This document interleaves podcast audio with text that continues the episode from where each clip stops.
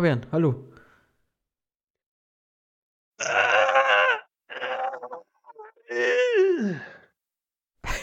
Hallo. So, so würde ich sterben wollen. Oder auf der, auf, der, auf der Leinwand abtreten wollen, wenn ich aufgeschlitzt werde. Glaube ich. Ich glaube, so wäre meine Performance. Okay. Würdest du gerne lieber aufgeschlitzt werden oder abgeschossen werden? Abgeschossen. Abgeschossen, warum? Ich glaube, das ist kürzer. Also, es kommt natürlich darauf an, wo einem hingeschossen wird.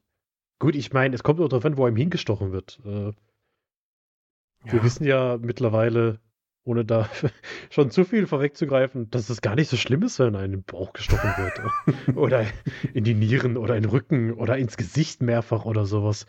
Aber ich glaube grundsätzlich lieber, lieber erschossen werden als erstochen werden. Das stelle ich mir irgendwie nicht so brachial vor. Das ist halt Schusstod. Im besten Fall. Im besten Fall, ja, das stimmt. Weil so eine mhm. Messer, das ist so, wenn das dann so. Nee, das muss So reinsuppt dann und raussuppt, äh, ist schon schwierig, das stimmt. Naja. Wobei, das ist äh, Fun, Fun Fact in Anführungszeichen. Auch zu dem Ge Geräusch, was man macht, wenn man erstochen wird. Äh, es gibt ja im, im, Herr der Ringe um, äh, die Rückkehr des Königs, müsste es sein, die Szene, in der Saruman auf dem auf seinem Turm oben steht, nachdem die Ents quasi Isengard wieder eingenommen haben und äh, unten konfrontiert wird von Gandalf und von Theoden und so weiter und äh, dann Grima Schlangezunge oben bei ihm ist. Und äh, Theoden will Schlangenzunge eigentlich gerade wieder besänftigen, dass er runterkommt, weil er ist ja ein Mann von Rohan. Und ähm, es war nur ein Moment der Schwäche, als er zu Saruman übergelaufen ist. Und dann beleidigt Saruman ihn und bla bla bla bla bla. Und dann äh, ersticht äh, Schlangenzunge ja Saruman auf dem Ortank. Und Peter Jackson hat dann Christopher Lee halt gesagt, was er machen muss und welche Geräusche er von uns geben muss und so. Uh, uh, uh. Und Christopher Lee hat dann gesagt, das ist, das ist schon irgendwie faszinierend. Er hat dann einfach nur gesagt, er weiß, wie sich das anhört, wenn ein Mann erstochen wird. Und äh, deshalb hat er das eben so gespielt, wie er es gespielt hat, nämlich so dieses, so dieses Luft wegbleiben und dann keine Geräusche mehr machen und dann in sich zusammensackend. Ja. Der hat in glaube ich, beiden Weltkriegen gekämpft, deshalb wusste er das wohl.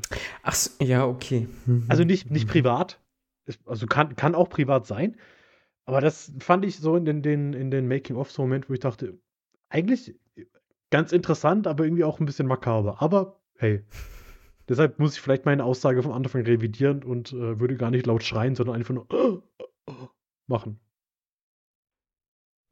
Ja. Aber das wäre okay. wahrscheinlich, in einem Slasher kommt das nicht so gut, glaube ich. Wenn, wenn, man da realistisch stirbt, ohne zu schreien. Nee, das kommt nicht gut. Das kommt nicht gut. Aber den großen Slasher, den heben wir uns ja, glaube ich, zum Schluss auf. Äh, die Rede ist natürlich von Scream 6. Wir haben Scream 6 geguckt und äh, darüber reden wir nachher. Aber bis dahin haben wir noch so einige Filme irgendwie gesehen, die so ein bisschen ins Genre fallen, so ein bisschen abfällt da wahrscheinlich ein anderer neuer Film, Knock at the Cabin von M. Night Shyamalan, den wir auch schon vor etwas längerer Zeit auf jeden Fall geguckt haben. Ähm und das ist mal wieder ein Film, finde ich, von M. Night Shyamalan, den ich äh, sehr, sehr interessant fand. Äh, hier nimmt er sich erneut irgendwie eine noch eine, eine Vorlage. Ich glaube, er hat sich einen Roman genommen, wenn mich jetzt nicht alles mhm. täuscht. Äh, bei Old war es ja, dass er sich eine Graphic Novel genommen hat. Und hier jetzt ein Roman. ähm, und es geht eigentlich darum, dass sozusagen vier Menschen an einer Hütte im Wald äh, klopfen und vor einer äh, Familie stehen, ähm, einem homosexuellen Paar, was äh, ein Kind adoptiert hat. Und die drei sozusagen damit konfrontiert, dass sie sagen, ja, einer von euch muss sich für die Allgemeinheit opfern, weil sonst passieren ganz, ganz schlimme Dinge. Und darum geht es in dem Film. Ähm, mitspielend wahrscheinlich so der bekannteste Dave Bautista, aber wir haben auch noch Rupert Grind aus äh, Nee, Grind oder Grind? Grind. Grind. Grind. Äh, die man aus Harry Potter kennt. Äh, ben Aldridge spielt noch mit und Jonathan Groff. Ähm, ja, genau. Wie, fand, wie fandest du den Film, Fabian?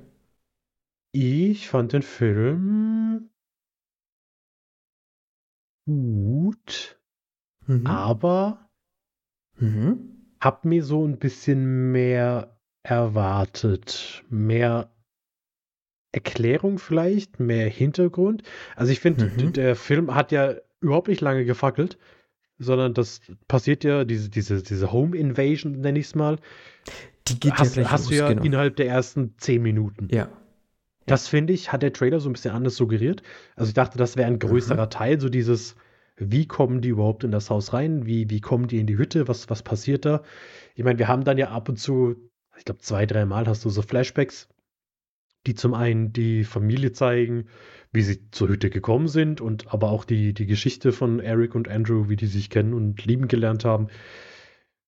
Was halt einfach nur so ein bisschen Hintergrund für die, für, für, für unser ja, malträtiertes Paar im Endeffekt bringen soll.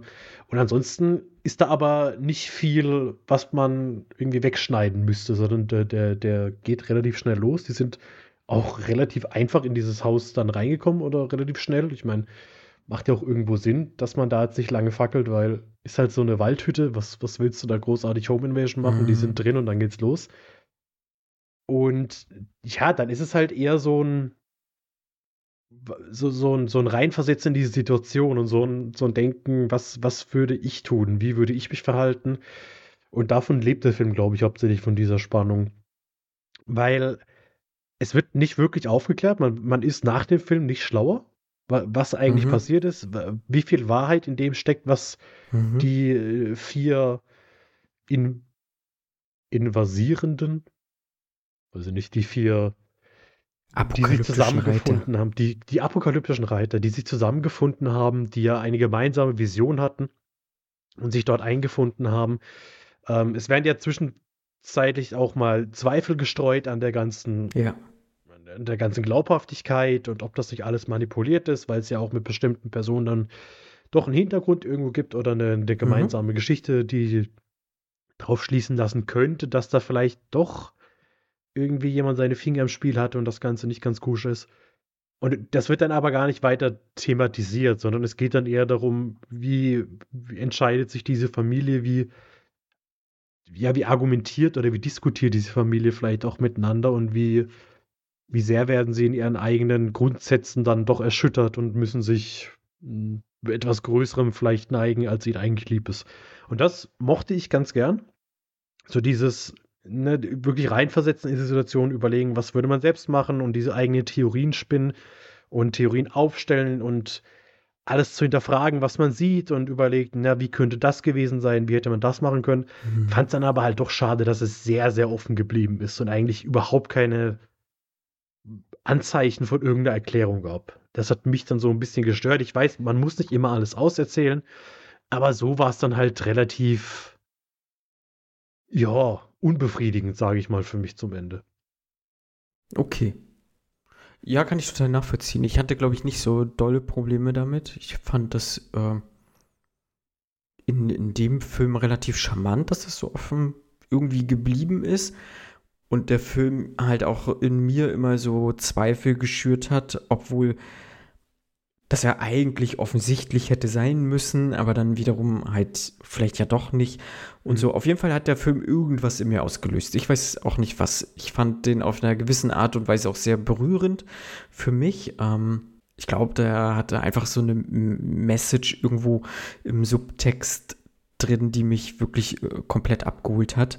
Mhm. Aber insgesamt fand ich den Film auch äh, spannend und sehr, sehr gut irgendwie erzählt. Ich äh, bin gerne dran geblieben im Kino und äh, hatte auf jeden Fall meinen Spaß damit. Und ich finde, M. Night Shyamalan ist ja einer, der, der die letzten Jahre regelmäßig auf den Sack gekriegt hat. Ja. Aber was ich ihm halt egal, also ich bin kein, ich ich finde auch so Split finde ich okay und Glass finde ich auch okay und, und auch Old finde ich okay. So, das sind Mhm. alles Filme. Äh, natürlich ist er halt mal irgendwo mit hier The Sixth Sense und ähm, ähm, wer ist eine andere? Science Village. Nee, ich meinte den mit äh, The Happening. Unbreakable. Unbreakable. Zählt ja für viele ja auch so, so großer Film von ihm. Aber The Sixth Sense und Unbreakable, er ist halt groß, er ist halt hoch eingestiegen in seiner Messlatte, ne? Hm. Und äh, diese Filme, die, die dann nochmal wiederum zu toppen oder das Niveau zu halten, ist schon wahnsinnig schwer, irgendwie wahrscheinlich. Ähm, ich bin eher von The Village nicht so überzeugt, aber äh, ich finde, alles, was er macht, hat irgendwo. Ich hab, er hat mit Sicherheit auch schlechte Filme gemacht, die habe ich aber nicht gesehen, aber die großen Filme von ihm habe ich alle gesehen und ähm, alles, was ich von ihm gesehen habe, finde ich, macht er halt mit einer gewissen.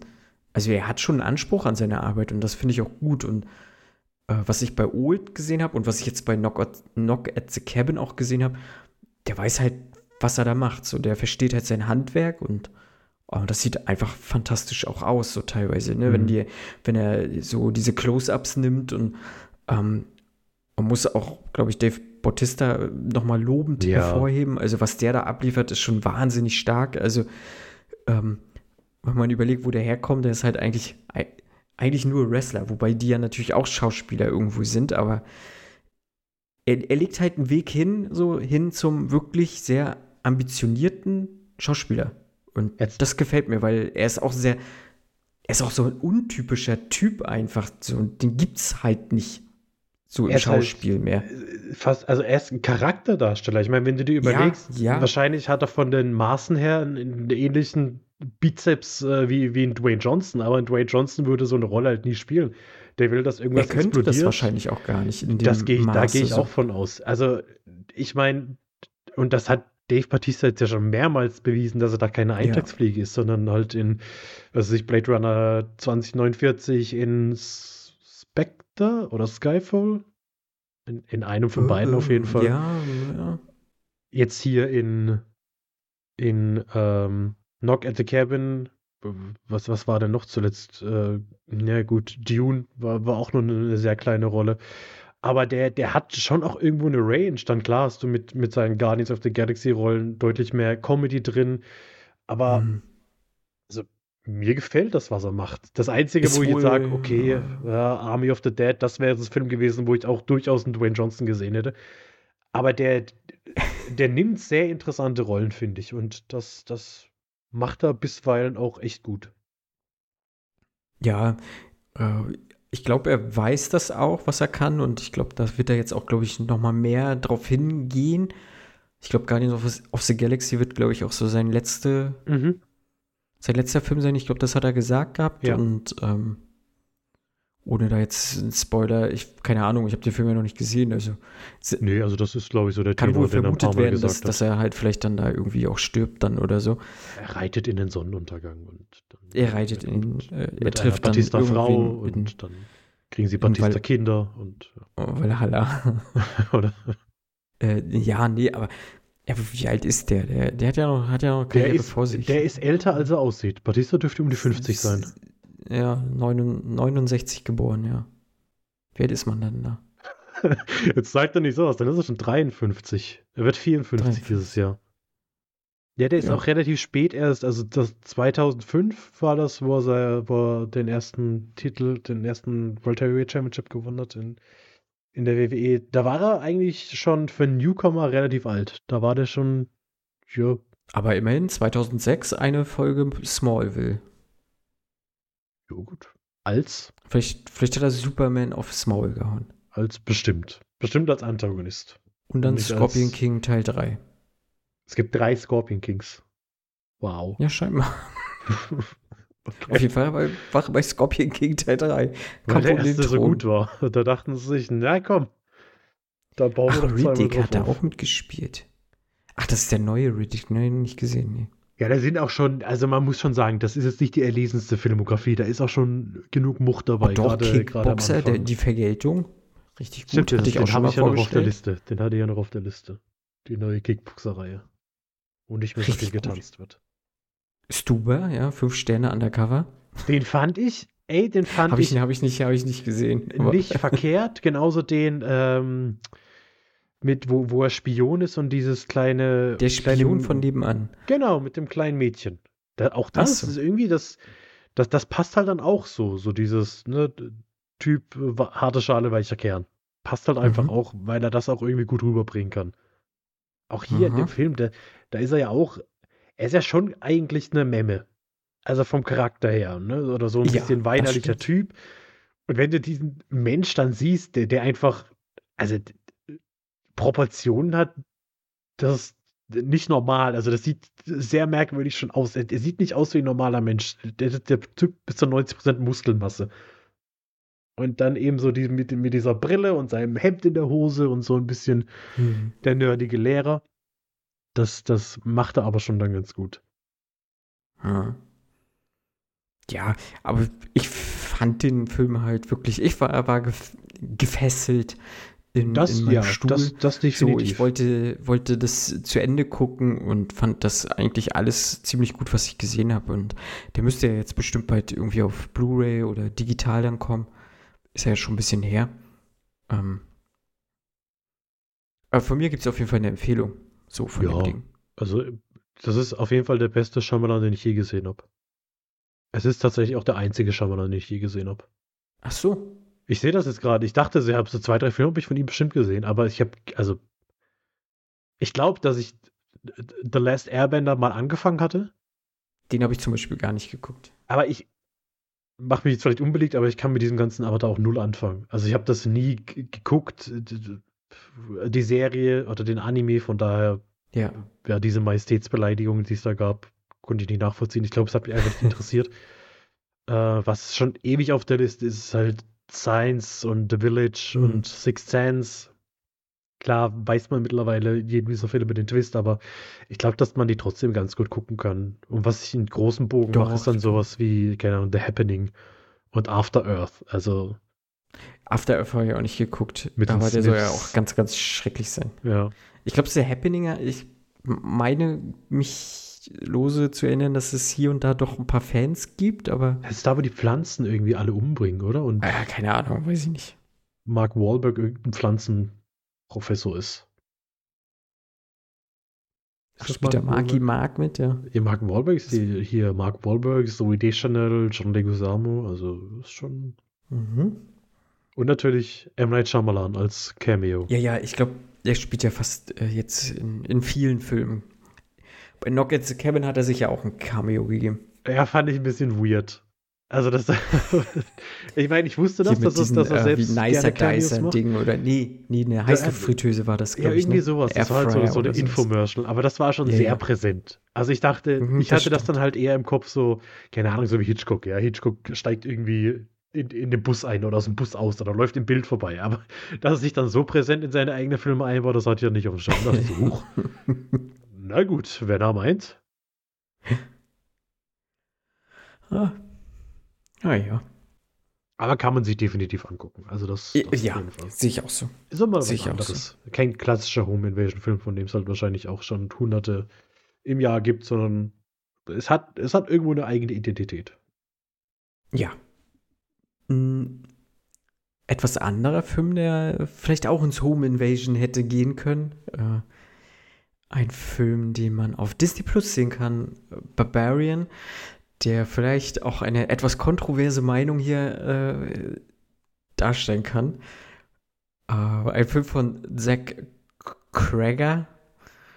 Und wir haben die junge Tess, die irgendwie nach einer toxischen Beziehung so äh, abhaut und äh, halt so ein Airbnb in Detroit gebucht hat, weil sie auch am nächsten Tag irgendwie ein Vorstellungsgespräch hat. Und sie trifft in diesem Airbnb rein zufällig auf Keith, der gespielt wird von Bill Skarsgård, der halt auch dieses Airbnb gebucht hat, aber nicht über Airbnb, sondern über irgendeine andere Plattform und da scheint das halt irgendwie halt zu, zu Buchungsproblemen gekommen zu sein. Und äh, es ist halt nun mal so, dass die beiden jetzt zusammen in einem Haus sind. Und ja, ja. So viel erstmal dazu. Was würdest du in der Situation machen? Das, weil der Film hat bei mir so eine neue Angst ausgelöst. Ich buche ja sämtlichen Urlaub über Airbnb. Ich habe keine Ahnung, was ich in so einer Situation machen würde. Da kommst du irgendwo hin und dann ist da schon jemand da und sagt, er hat das über eine andere Plattform gebucht. Ihr wollt den Veranstalter anrufen, kriegt jemand dran. Wie, wie ist da die Etikette? Was macht man da? Tja, das weiß ich auch ehrlich gesagt nicht. Ähm, ich meine, in dem Fall ist es ja nun mal so, auch jetzt, dass, dass Bill Skarsgård, also zum einen muss man sagen, er sieht halt verrückt aus. ist halt ja, also wenn ich, wenn ich Bill Skarsgård so sehen würde, also der sieht halt schon wie ein Serienkiller aus, der Typ. so, das muss man einfach jetzt mal so da stehen lassen. Dazu kommt, dass er überfreundlich ist, sehr zuvorkommt ist. Und ich hätte schon Angst.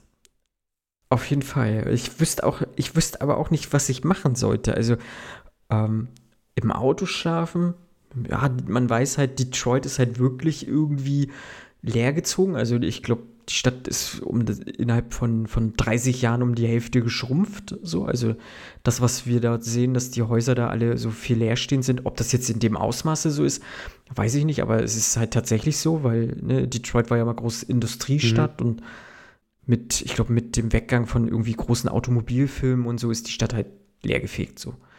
Ich weiß nicht, was ich machen würde. Ne? Gut, sie kann nicht, ne, um das nochmal dazu zu sagen, sie kann halt nicht irgendwie in ein Hotel oder Motel ziehen, weil, weil da scheinbar irgendeine Messe sein soll. So, und alle Hotels sind ausgebucht. Ich weiß nicht, ich würde zum, äh, zum Bahnhof gehen. Würde ich, glaube ich, auch machen. So, so Stadtzentrum, also wo halt Leute, was los ne, ist. sein. Ja. Ähm, also da gibt es ja teilweise auch so Schlafmöglichkeiten, so gerade in Großstädten eigentlich. Also, ja, da setz mich in Megis oder in Subway oder sowas, die die ganze Nacht ja. offen haben. Ja. Ich würde wahrscheinlich auch nicht zu, zu Pennywise ins Haus reingehen. also nee. ver vermutlich nicht. Ja. Aber gut. Ähm, was man noch sagen kann, ist, äh, der Film hat dann nachher noch mal äh, einen Bruch. Äh, und fügt noch eine weitere Figur ein, und zwar Just, Justin Long als AJ Gilbright und nimmt auch genretechnisch hier und da noch mal eine, eine Wendung. Aber ja, warum fandst du den denn nicht so prall, Fabian? Wegen dem Bruch.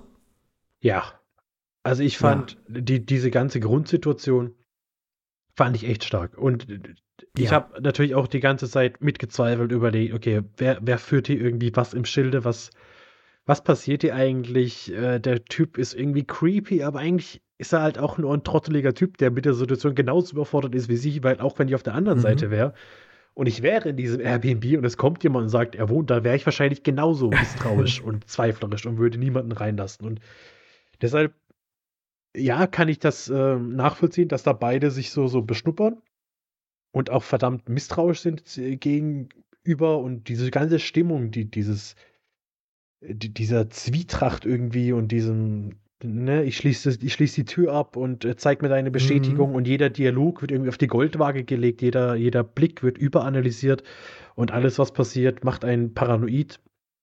Das, das hat mir echt gut gefallen und dann äh, wird, wird ja auch der, der, der Gegenpart immer verdächtiger und mhm. dann, dann wird auch immer wieder, und das muss man sagen, das passiert auch den ganzen Film immer mit Klischees gebrochen was man von Horrorfilmen ja. eigentlich kennt oder erwartet.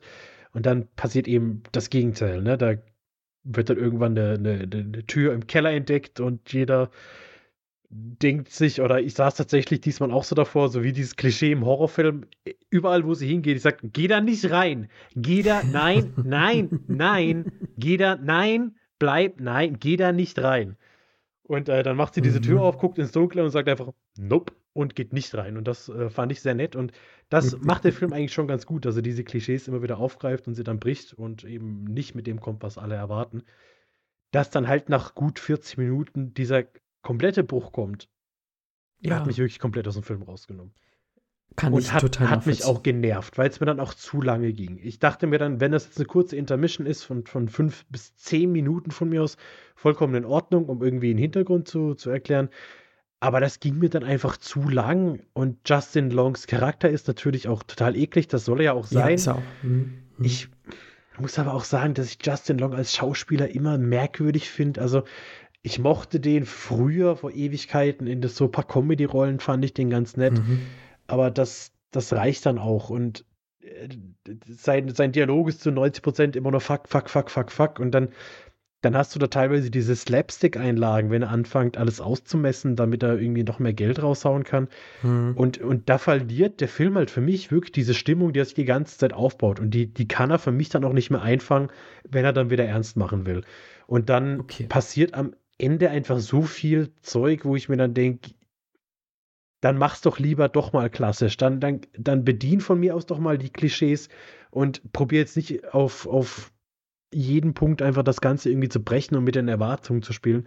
Weil das hat sich dann so ein bisschen angefühlt wie dieses Ende von Game of Thrones, wo es dann immer hieß, ne, wir wollten die Erwartungen äh, brechen und eben Sachen zeigen, mit denen niemand gerechnet hat. Ja, und dann hast du halt einen scheiß letzte Staffel von Game of Thrones und so hast du hier auch, finde ich, ein relativ schlechtes Ende für Barbarian das einfach einen guten Film eigentlich kaputt macht, der für mich am Ende vielleicht auch zu sehr darauf bedacht war, seine Message rüberzubringen, was eine, was eine gute Message ist und weil er auch die Charaktere entsprechend zeichnet.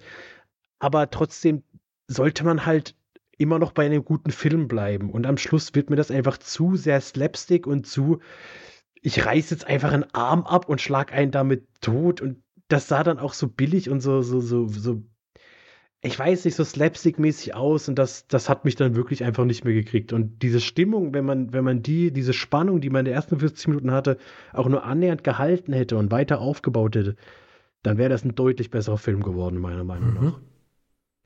Ich kann das total nachvollziehen und ich glaube auch, dass, dass da ganz, ganz viele Menschen mit einem Problem haben mit diesem harten Cut oder mit diesem harten Bruch. Und äh, ich hatte auch anfangs meine Probleme. Ich bin auch überhaupt nicht warm geworden mit Justin Long.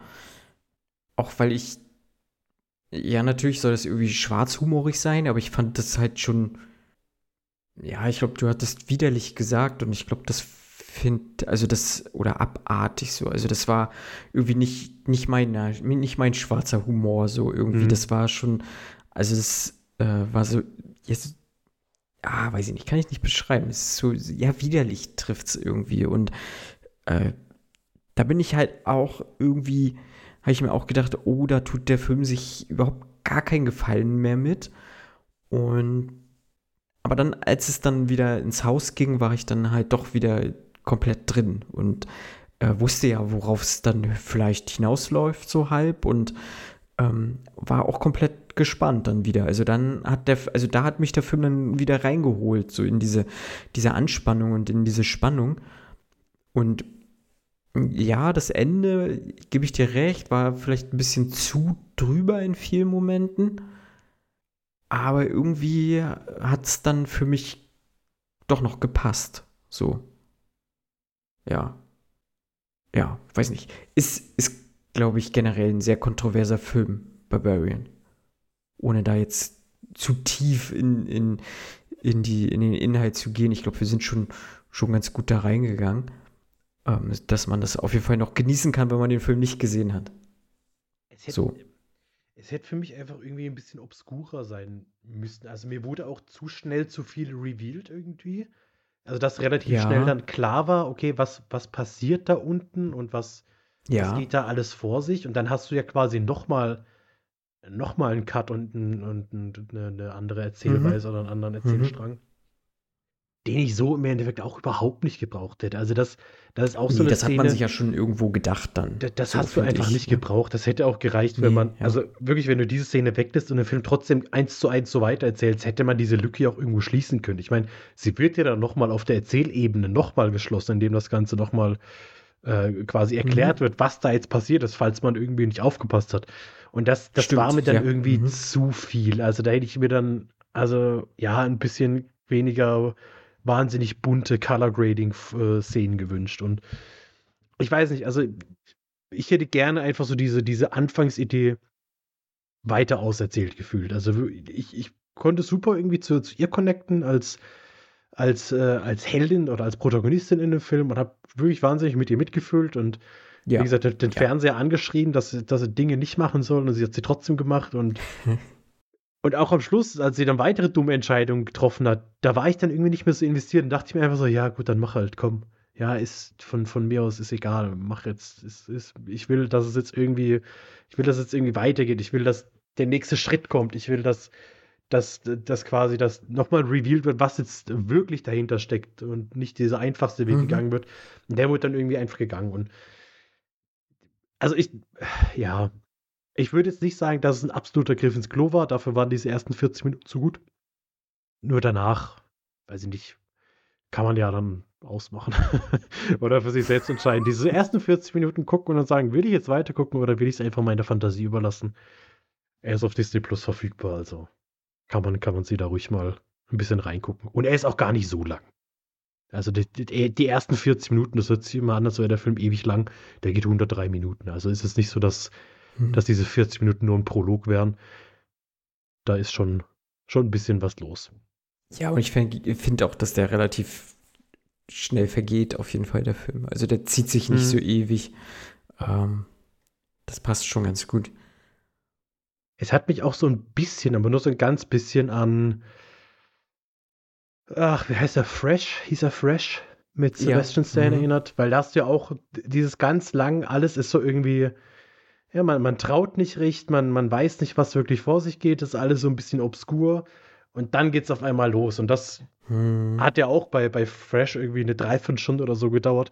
Und, und ähnlich würde ich sagen, was hier, wo du auch halt diesen langsamen, langen Aufbau hast und du die ganze Zeit misstrauisch bist und dann passiert's und dann geht halt in die, die, die nächste Erzählebene wieder los. Hm. Ja. Und warum heißt der Film Barbarian? Weil es barbarisch ist? Weiß ich nicht. Äh, weiß ich ehrlich gesagt nicht. Habe ich, hab ich auch nicht das ist auch, mir jetzt auch gerade nur, nur so aufgefallen. Ja, bestimmt, weil es einfach barbarisch zu halten ist. Da, der steckt bestimmt viel dahinter, wo wir jetzt nicht drüber nachgedacht haben. In der Schnelle auch nicht drauf kommen. Nee. Warum heißt denn ähm, The Descent The Descent, Fabian? Nur weil sie runtergehen. Wo gehen sie denn runter? Das ist ja, das ist ja, weißt du, das ist so für so Dummies wie mich. Descent, die steigen irgendwo runter. Ah, ja. Macht Im deutschen Sinn. Abgrund des Grauens noch als Zusatztitel. Ja, damit du weißt, es geht runter, weil Descent ist ja ein englisches Wort. Und deshalb äh, genau. äh, hat man das hier gebraucht. Wir hatten es ja in der letzten Folge, äh, als wir über Fall gesprochen hatten, schon so ein bisschen angesprochen oder ein bisschen erwähnt, dass das quasi der, der Gegenfilm oder das Pendant zu The Descent ist. Ja. Bei, bei und es hat tatsächlich durchaus äh, Parallelen. Parallelen und äh, ohne dass ich jetzt äh, schon gleich reinspringe in den Film, äh, wie in den Abgrund hineinspringen. Ähm, ich finde, die hatten auch so einen ähnlichen Vibe, so die beiden dann. Äh, oder wurde das sogar aufgeklärt? Hat die andere auch was mit dem, ja, mit ja. dem toten ja, Partner gehabt? Das wurde aufgeklärt, ne? Ja. Sie hatte ja, auch, also sie hatte kein Tattoo. Äh, das ist nicht ganz so auffällig wie bei Fall, dass sie sich das tätowiert hat, sondern sie hatte doch diese, diese Halskette, wo dieser Spruch drauf stand. Ah, stimmt. Den der andere immer gesagt hat. Ja. Ja. Genau, das war die, ja, die Halskette. Mhm. Und er beginnt auch damit, äh, also jetzt, äh, The Descent beginnt auch damit, dass äh, einer jungen Frau bei einem Unfall der Ehemann abhanden kommt. Äh, das, der, er stirbt äh, bei einem Autounfall und die, die Tochter, die gemeinsam stirbt auch. Und ja. Ähm, ja, auch sie ist dann ne, in einer Phase der Trauer und einer Depression und eines Tages kommt dann die Gruppe von Freundinnen und sagt, hey, lass doch mal Höhlen erforschen. Weil das ist. Weil die sind halt Kletterinnen. Das ist so unser Ding. Wir erforschen gerne Höhlen. Ähm, ich muss auch ganz ehrlich sagen, und das, das, tut mir auch ein bisschen leid, ich konnte die, die alle null auseinanderhalten. Also wir haben hier eins, zwei, drei, vier, fünf, sechs Damen, sechs Freundinnen. Die, die Protagonistin, sage ich mal, ist Sarah, das wird gespielt von Shauna McDonald. Und dann haben wir noch Juno, Beth, Rebecca, Sam und Holly. Und ich glaube, zwei davon sind Schwestern Puh, ja. Und eine ist eben so diese, die, die beste Freundin von Sarah, die auch mhm. so ein mhm. bisschen toxisch ist. Ähm, das dürfte Natalie Mendoza sein, die mhm. die Juno spielt.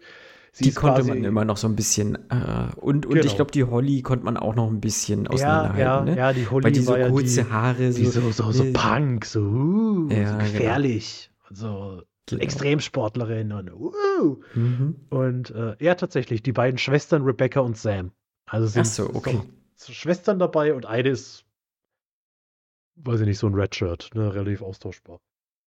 Und äh, Juno ist eben die, die, die erfahrene Anführerin dieser Gruppe. Sie, sie plant dann, komm, wir gehen in die und die Höhle, wir gucken uns das an und geht dann aber in eine andere Höhle und nimmt auch ihr Höhlenerkundungsbuch nicht mit, weil ja, das andere wäre ja viel zu langweilig. Und genau. wir, wir, wir sind cool und äh, wir machen das so. Also auch hier irgendwie so ein bisschen so eine toxische beste Freundin, ebenso wie in Fall, die dann auch so ein schlechtes Gewissen einredet und sagt, hey, nee, komm, wir machen das so und so. Äh, die auch die eigene Kompetenz missen lässt, ähnlich wie bei Fall. Ja, auch so dieses, wir machen das jetzt, ich sag das keinem, warum auch, wir sagen auch niemand, wo wir genau wirklich sind, was soll schon passieren. Und ähm, ja, dann kommt es eben so, wie es kommen muss. Diese Höhle ist unerforscht. Die hat noch nie jemand entdeckt. Obwohl sie, also die ist mitten im Wald mit einem riesigen Loch, in dem man, dass man erstmal hinuntersteigen muss. Also wie diese Höhle noch niemand entdeckt haben kann, ist mir ein bisschen schleierhaft. Auf jeden Fall äh, ist der Film natürlich sehr, sehr eng, sehr beklemmend. Ähm, das ist für mich immer so das Schlimmste. Mhm. Das hatten wir auch mal, ich weiß gar nicht mehr, in diesem Film über diese Mine. Wenn du dich daran erinnerst, den wir vor Ewigkeit mal besprochen hatten. Oh, ja, mein, ne? Hieß ja nicht glaub, nur. Ich glaube, der hieß mein? auch einfach, der hieß tatsächlich, glaube ich, nur mein. Oder hat der noch heißt, eine Zahl hinten dran gehabt? Kann auch sein. Ne? Mein 47.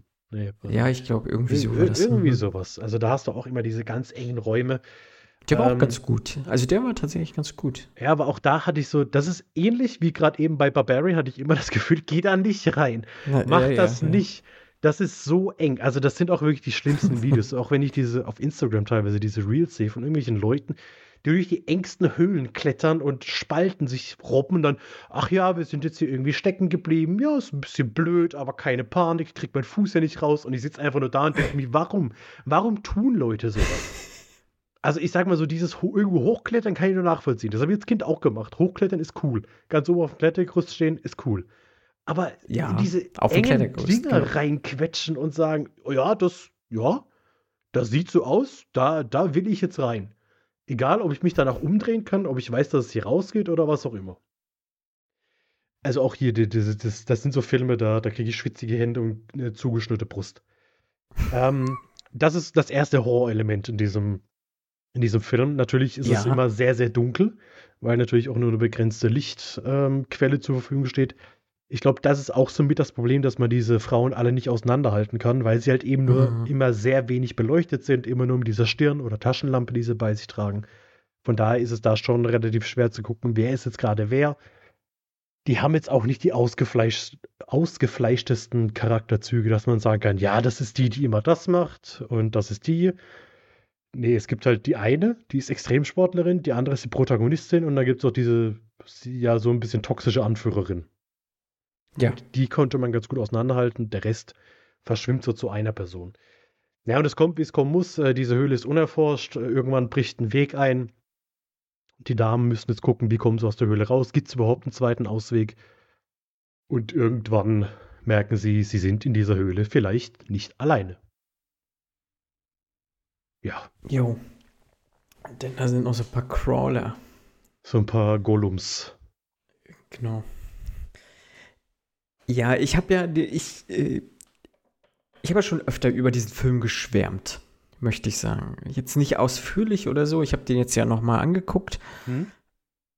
und ich hatte durchaus teilweise Befürchtungen, dass ich den Film besser in Erinnerung hatte, als er jetzt wirklich war. Aber mhm. äh, um, um, um ehrlich zu sein, ich hatte trotzdem wieder sehr, sehr viel Spaß mit diesem Film und äh, ich finde den immer noch sehr, sehr gut.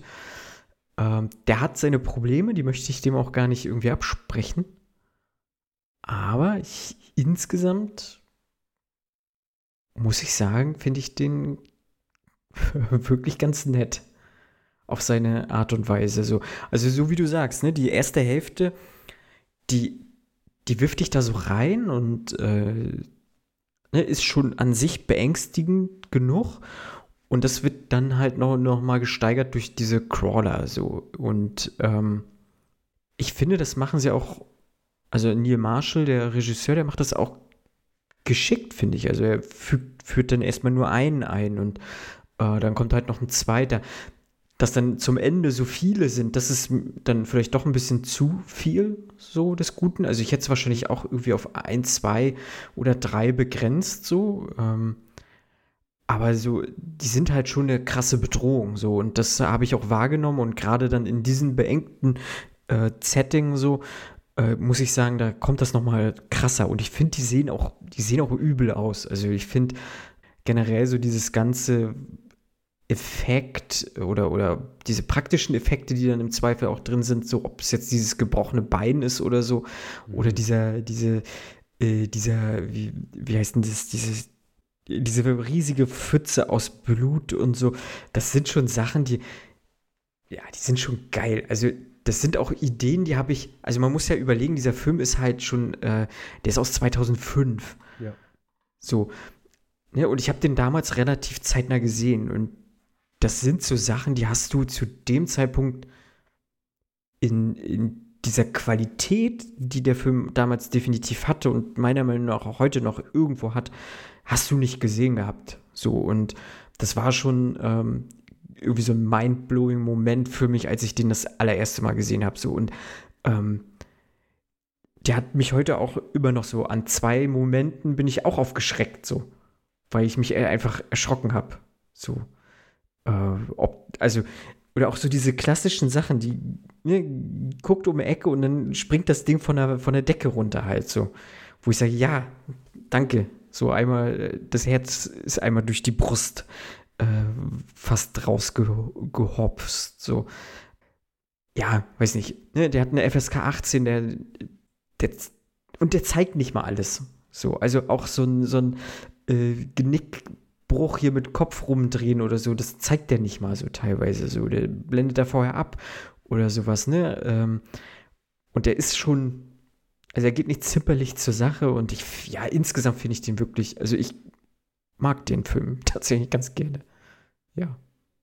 Aber ich kann, kann verstehen, wenn man so vielleicht die zweite Hälfte nicht, nicht zwingend mag. Also, ja, das, das ist es halt auch wieder hier. Ich meine, so diese ersten Momente, wenn du diese Viecher siehst, also es gibt ja einmal die Szene, wo sie quasi so den ersten an diesem Wasserloch, sage ich mal in Anführungszeichen, ja. erahnen kann, die fand ich sehr stark. Und dann auch wirklich die erste Szene mit der Nachtbild, mit dem Nachtmodus, ja. wo, wo, dann diese, dieses Viech auf einmal dasteht. Also da habe ich auch mich, mich, mich sehr erschrocken. Und je mehr aber von diesen Dingern gezeigt wird, desto, desto generischer fand ich es dann irgendwie. Mhm. Also es mhm. war dann am Schluss schon inflationär und es wurde mir dann viel zu viel geschnitten, weil irgendwann hast du halt dann gar nichts mehr gesehen. Also ich habe dann wirklich Probleme gehabt, irgendwie dem zu folgen, was gerade passiert wegen den Schnitten, wegen der, der hektischen Beleuchtung und immer diesem, äh, diesem kleinen Lichtkegel, den man nur zur Verfügung hatte. Ich meine, klar, das, das trägt auch zur Stimmung bei, weil du hast diese klaustrophobische, was ja am Anfang auch gut aufgebaut wird. Am Schluss wird das auch mhm. so ein mhm. bisschen, ja, offener und, und spielt nicht mehr so eine große Rolle. Ich finde auf jeden Fall, also gerade die Szenen, die du es genannt hast, hier mit dem gebrochenen Bein, unfassbar ekelhaft. ähm, auch wie sie in diese, dieser Pfütze da auftaucht, das hat, das hat was Ikonisches, das, das ist ein cooles Bild, das ist auch eine coole mhm. Beleuchtung oder eine, eine, eine coole Szene, die du da allgemein siehst. Aber es war mir am Schluss dann irgendwie zu, ja, zu 0815. Also ich habe mich dann nicht mehr wirklich gegruselt, sondern irgendwann war es halt so ein reines, wir schlachten die Viecher jetzt einfach ab. Ja. Dann, dann waren auch so diese, diese Regeln, die eingeführt wurden, wurden immer mal wieder gebrochen. Also reagieren die jetzt wirklich nur auf Geräusche? Warum schaffen sie es dann aber irgendwie jetzt jemanden anzugreifen, der eigentlich nur ruhig steht? Mhm. Und dann, dann auch so, ich sag mal, die, die letzte Entscheidung von unserer Protagonistin habe ich nicht verstanden. Das, das war dann so ein Ding, wo ich dachte, was, also, das ist jetzt. Ja, also, das stimmt, ja, ja. Ja, also, die habe ich auch nicht verstanden. Ja, es ist also ich eine fand Situation und die ist vielleicht, ja. ne, trifft jetzt nicht die rationalste Entscheidung, aber das war so, äh, ja, na gut, wenn du meinst, dann ja. Aber das Ende wiederum fand ich dann eigentlich ganz, ganz, ganz nice. Es war halt eben nicht dieses, was man erwartet hätte, sondern es war schon ein bisschen düsterer. Hm. Hm. Ähm, ja, ich finde auch Juno jetzt wurde für mich auch teilweise ein bisschen zu, zu böse gezeichnet. So. Ja, natürlich hat sie äh, einmal in der Höhle was Dummes getan. Aber wer weiß, wie man selber reagiert hätte in dieser Situation. Und sie hat halt mit dem Partner gevögelt.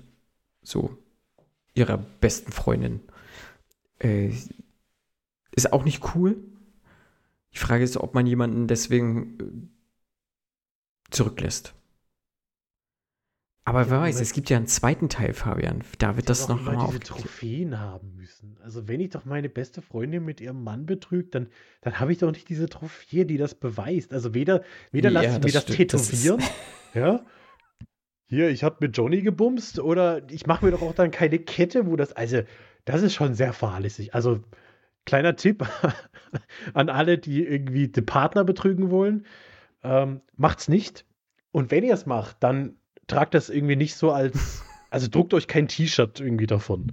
Das, das würde ich vermeiden, wenn ihr es geheim halten wollt. Aber in erster Linie würde ich es vermeiden.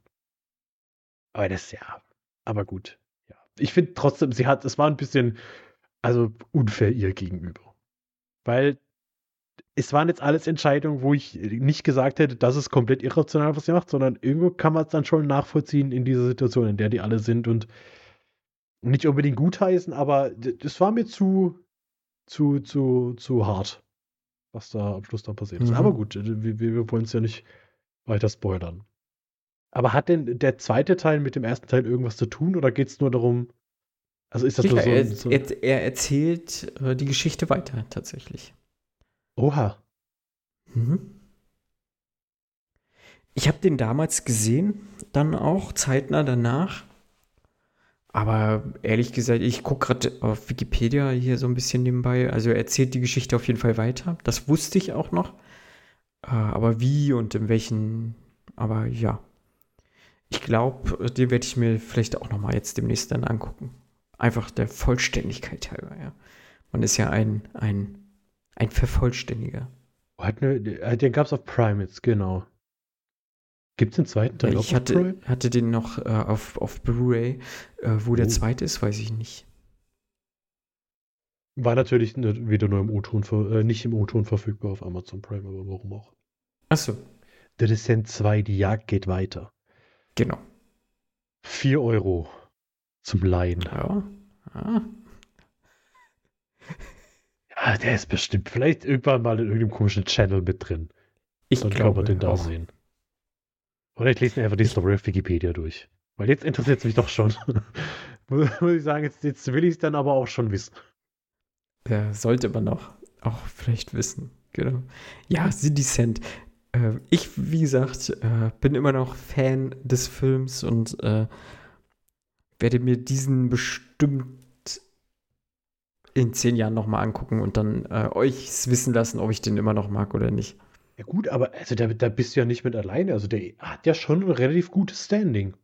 Ja, ja, hat er. Wenn, wenn, mhm. Also der, der ist ja schon irgendwo so ein, ja, so vielleicht so, so ein kleiner Meilenstein auch äh, gewesen. Mhm. Mhm. Also den kann man sich schon ruhig angucken. Das denke ich auch. Wenn ihr kein Prime habt, der war vor 100 Jahren in der MDR-Mediathek. Ich weiß nicht, ob er da immer noch ist. Aber vielleicht. Nee, ich glaube nicht. Da habe ich ihn mir mal gesichert. Dann auf guckt ihr auf Prime. Weil da ist er noch ja. und wartet auf euch. Und äh, auf Prime habe ich jetzt schon was gesehen, was, was äh, erst am 17.03. rauskommt. Also wenn ihr das hier jetzt hört, habt ihr die Möglichkeit, das auch schon zu sehen. Oha. Und zwar die Serie äh, Swarm. Äh, sie wird den deutschen Titel Bienenschwarm haben. Das hört sich irgendwie deutlich weniger beeindruckend an als Swarm. Ja, finde ich auch. Also, äh, man hätte auch den Arbeitstitel im Zweifel nehmen können, der wäre Hive gewesen, also es wäre auch cool gekommen. Ja. Aber äh, Swarm ist halt, ja, weiß nicht. Äh, äh, also Bienenschwarm ist halt schon schwierig. Also es hat natürlich auch was mit Bienen zu tun. Äh, aber nicht wirklich, dass da Bienen rumschwirren, sondern ähm, es gibt da diese eine relativ, ich möchte sagen, fast, fast bekannte äh, Sängerin namens Beyoncé. Beyoncé. Also die kann man kennen, glaube ich. Beyoncé. Hm. Sagt, Sagt jetzt was. nichts. Ganz, ja, ganz weit hinten. Heißt die Z mit Nachnamen zufällig? Beyoncé Z? Dann kenne ich die, glaube ich. Ja, genau, Beyoncé Ah. Set. Ja. Ähm, und ähm, bei der gab es, oder sie, sie hatte nämlich ein Bayhive. Also Bayhive nennt sich irgendwie ihre So, Community, ihr, Queen Bee nennt, glaube ich, oder? oder ihr Fandom so und genau Queen Bee, Bee also äh, mit B-E-Y dann und, ähm, und hier auch B-E-Y Hive, also das sind halt ihr, ist halt ihr Fan. Hm? Dim. Und äh, sobald jemand irgendwie auf Social Media oder so äh, auf Beyoncé losgeht, äh, stechen diese Bienen halt zu. So, also die sind halt Okay. äh, sehr, auch teilweise sehr aggressiv wohl angeblich unterwegs und ähm, ja. Und hier ist es ähnlich, denn unsere Hauptdarstellerin, äh, die äh, Dre, sie wird gespielt von Dominique Fishback, ist auch eine diese, diese Bienen sozusagen, jetzt nicht für Beyoncé, sondern für diese für eine fiktive Sängerin namens äh, Nija. So, die ist Mhm. halt irgendwie der Popstar, der auch sehr angelehnt wahrscheinlich an Beyoncé ist so. Und sobald jemand irgendwas Schlechtes über sie will, äh, lässt sie halt auch, also sticht sie halt auch zu. Steigert sich das im Verlauf der Serie und sie wird halt zur eiskalten Killerin und begibt sich so durch so einen Roadtrip durch Amerika oder vielmehr durch Texas, meine ich. Ähm, ja, so das ist so diese Grundprämisse und äh, diese, diese Serie, sie hat sieben Folgen, ist unter anderem von Donald Glover, den man halt kennen kann aus äh, Atlanta oder Community. Äh, und er hat auch die Pilotfolge, da hat er Regie geführt und hat, äh, ist eigentlich so dieser Creator zusammen mit äh, Janine Nabbers, mit der er auch irgendwie Atlanta gemacht hat und auch die Janine Nabbers hat auch noch äh, Watchmen gemacht. Also das sind schon kompetente Leute, die da irgendwie da im Hintergrund sind und äh, auch irgendwie eine Tochter von Barack Obama hat auch irgendwie äh, Folgen mitgeschrieben unter einem Künstlernamen und ja, auf jeden Fall eine sehr, sehr schwarze Serie. Äh, ich habe irgendwo gelesen, dass halt wirklich an dieser Serie beteiligt, so wer da wirklich äh, im Hintergrund mitgemacht hat, das sind halt alles äh, People of Color, also alles wirklich äh, schwarze Leute und das merkt man auch. Also das ist eine sehr, äh, sehr, sehr schwarze Serie und äh, entsprechend halt der Zielgruppe so da ein bisschen auch zurecht äh, geschrieben und auch zurecht gemacht. So, natürlich hast du auch irgendwie weiße Leute. Zum Beispiel dreht sich eine Folge komplett über so eine weiße, spirituelle Sache und das spielt auch ein Megastar mit. Ich möchte das auch nicht vorwegnehmen. Also, da spielt ein, ein Mega-Popstar auf jeden Fall eine, ein, eine Rolle. Britney Spears. Fast. Hm. Fast. Also die Britney Spears der heute Zeit sozusagen. Ähm, mehr verrate ich nicht. Kann man bestimmt auf, wenn man neugierig ist, auf IMDb Ja, nachlesen. das gucke ich jetzt nämlich. Ähm, und äh, ja, also der, sie sagen, es ist halt eine Horrorsatire. So, ähm, deswegen habe ich es mitgebracht. Ja, es hat natürlich irgendwo so Horrorelemente. Äh, ich hätte, würde jetzt fast eher sagen, es hat so Lynch-eske Sachen, also sehr Hm. einfach sehr abgedreht, sehr weird. Und äh, ich habe mich jedes Mal gefragt, so was bin ich sehend hier gerade? Ähm, das ist mir, äh, das ist ganz schön abgefuckte Scheiße teilweise. Also nicht, nicht auf Horrorebene, sondern einfach so diese, einfach total durchgeknallt. So, und das hat, hat einen krassen Charme irgendwie. Und ich finde, die äh, Dominique Fischberg, die jetzt die Hauptdarstellerin ist, die ist, spielt das brillant. So, also die hat eine krasse Performance da und äh, die liefert einfach wahnsinnig gut ab. So, und die passt wie die Faust aufs Auge jetzt als so eine, so eine Serienkillerin. Und ähm, da gibt es dann auch noch irgendwie, Donald Glover hat auch in irgendeinem Interview gesagt, dass äh, er auch auf, äh, auf Twitter irgendwie angeschrieben wurde.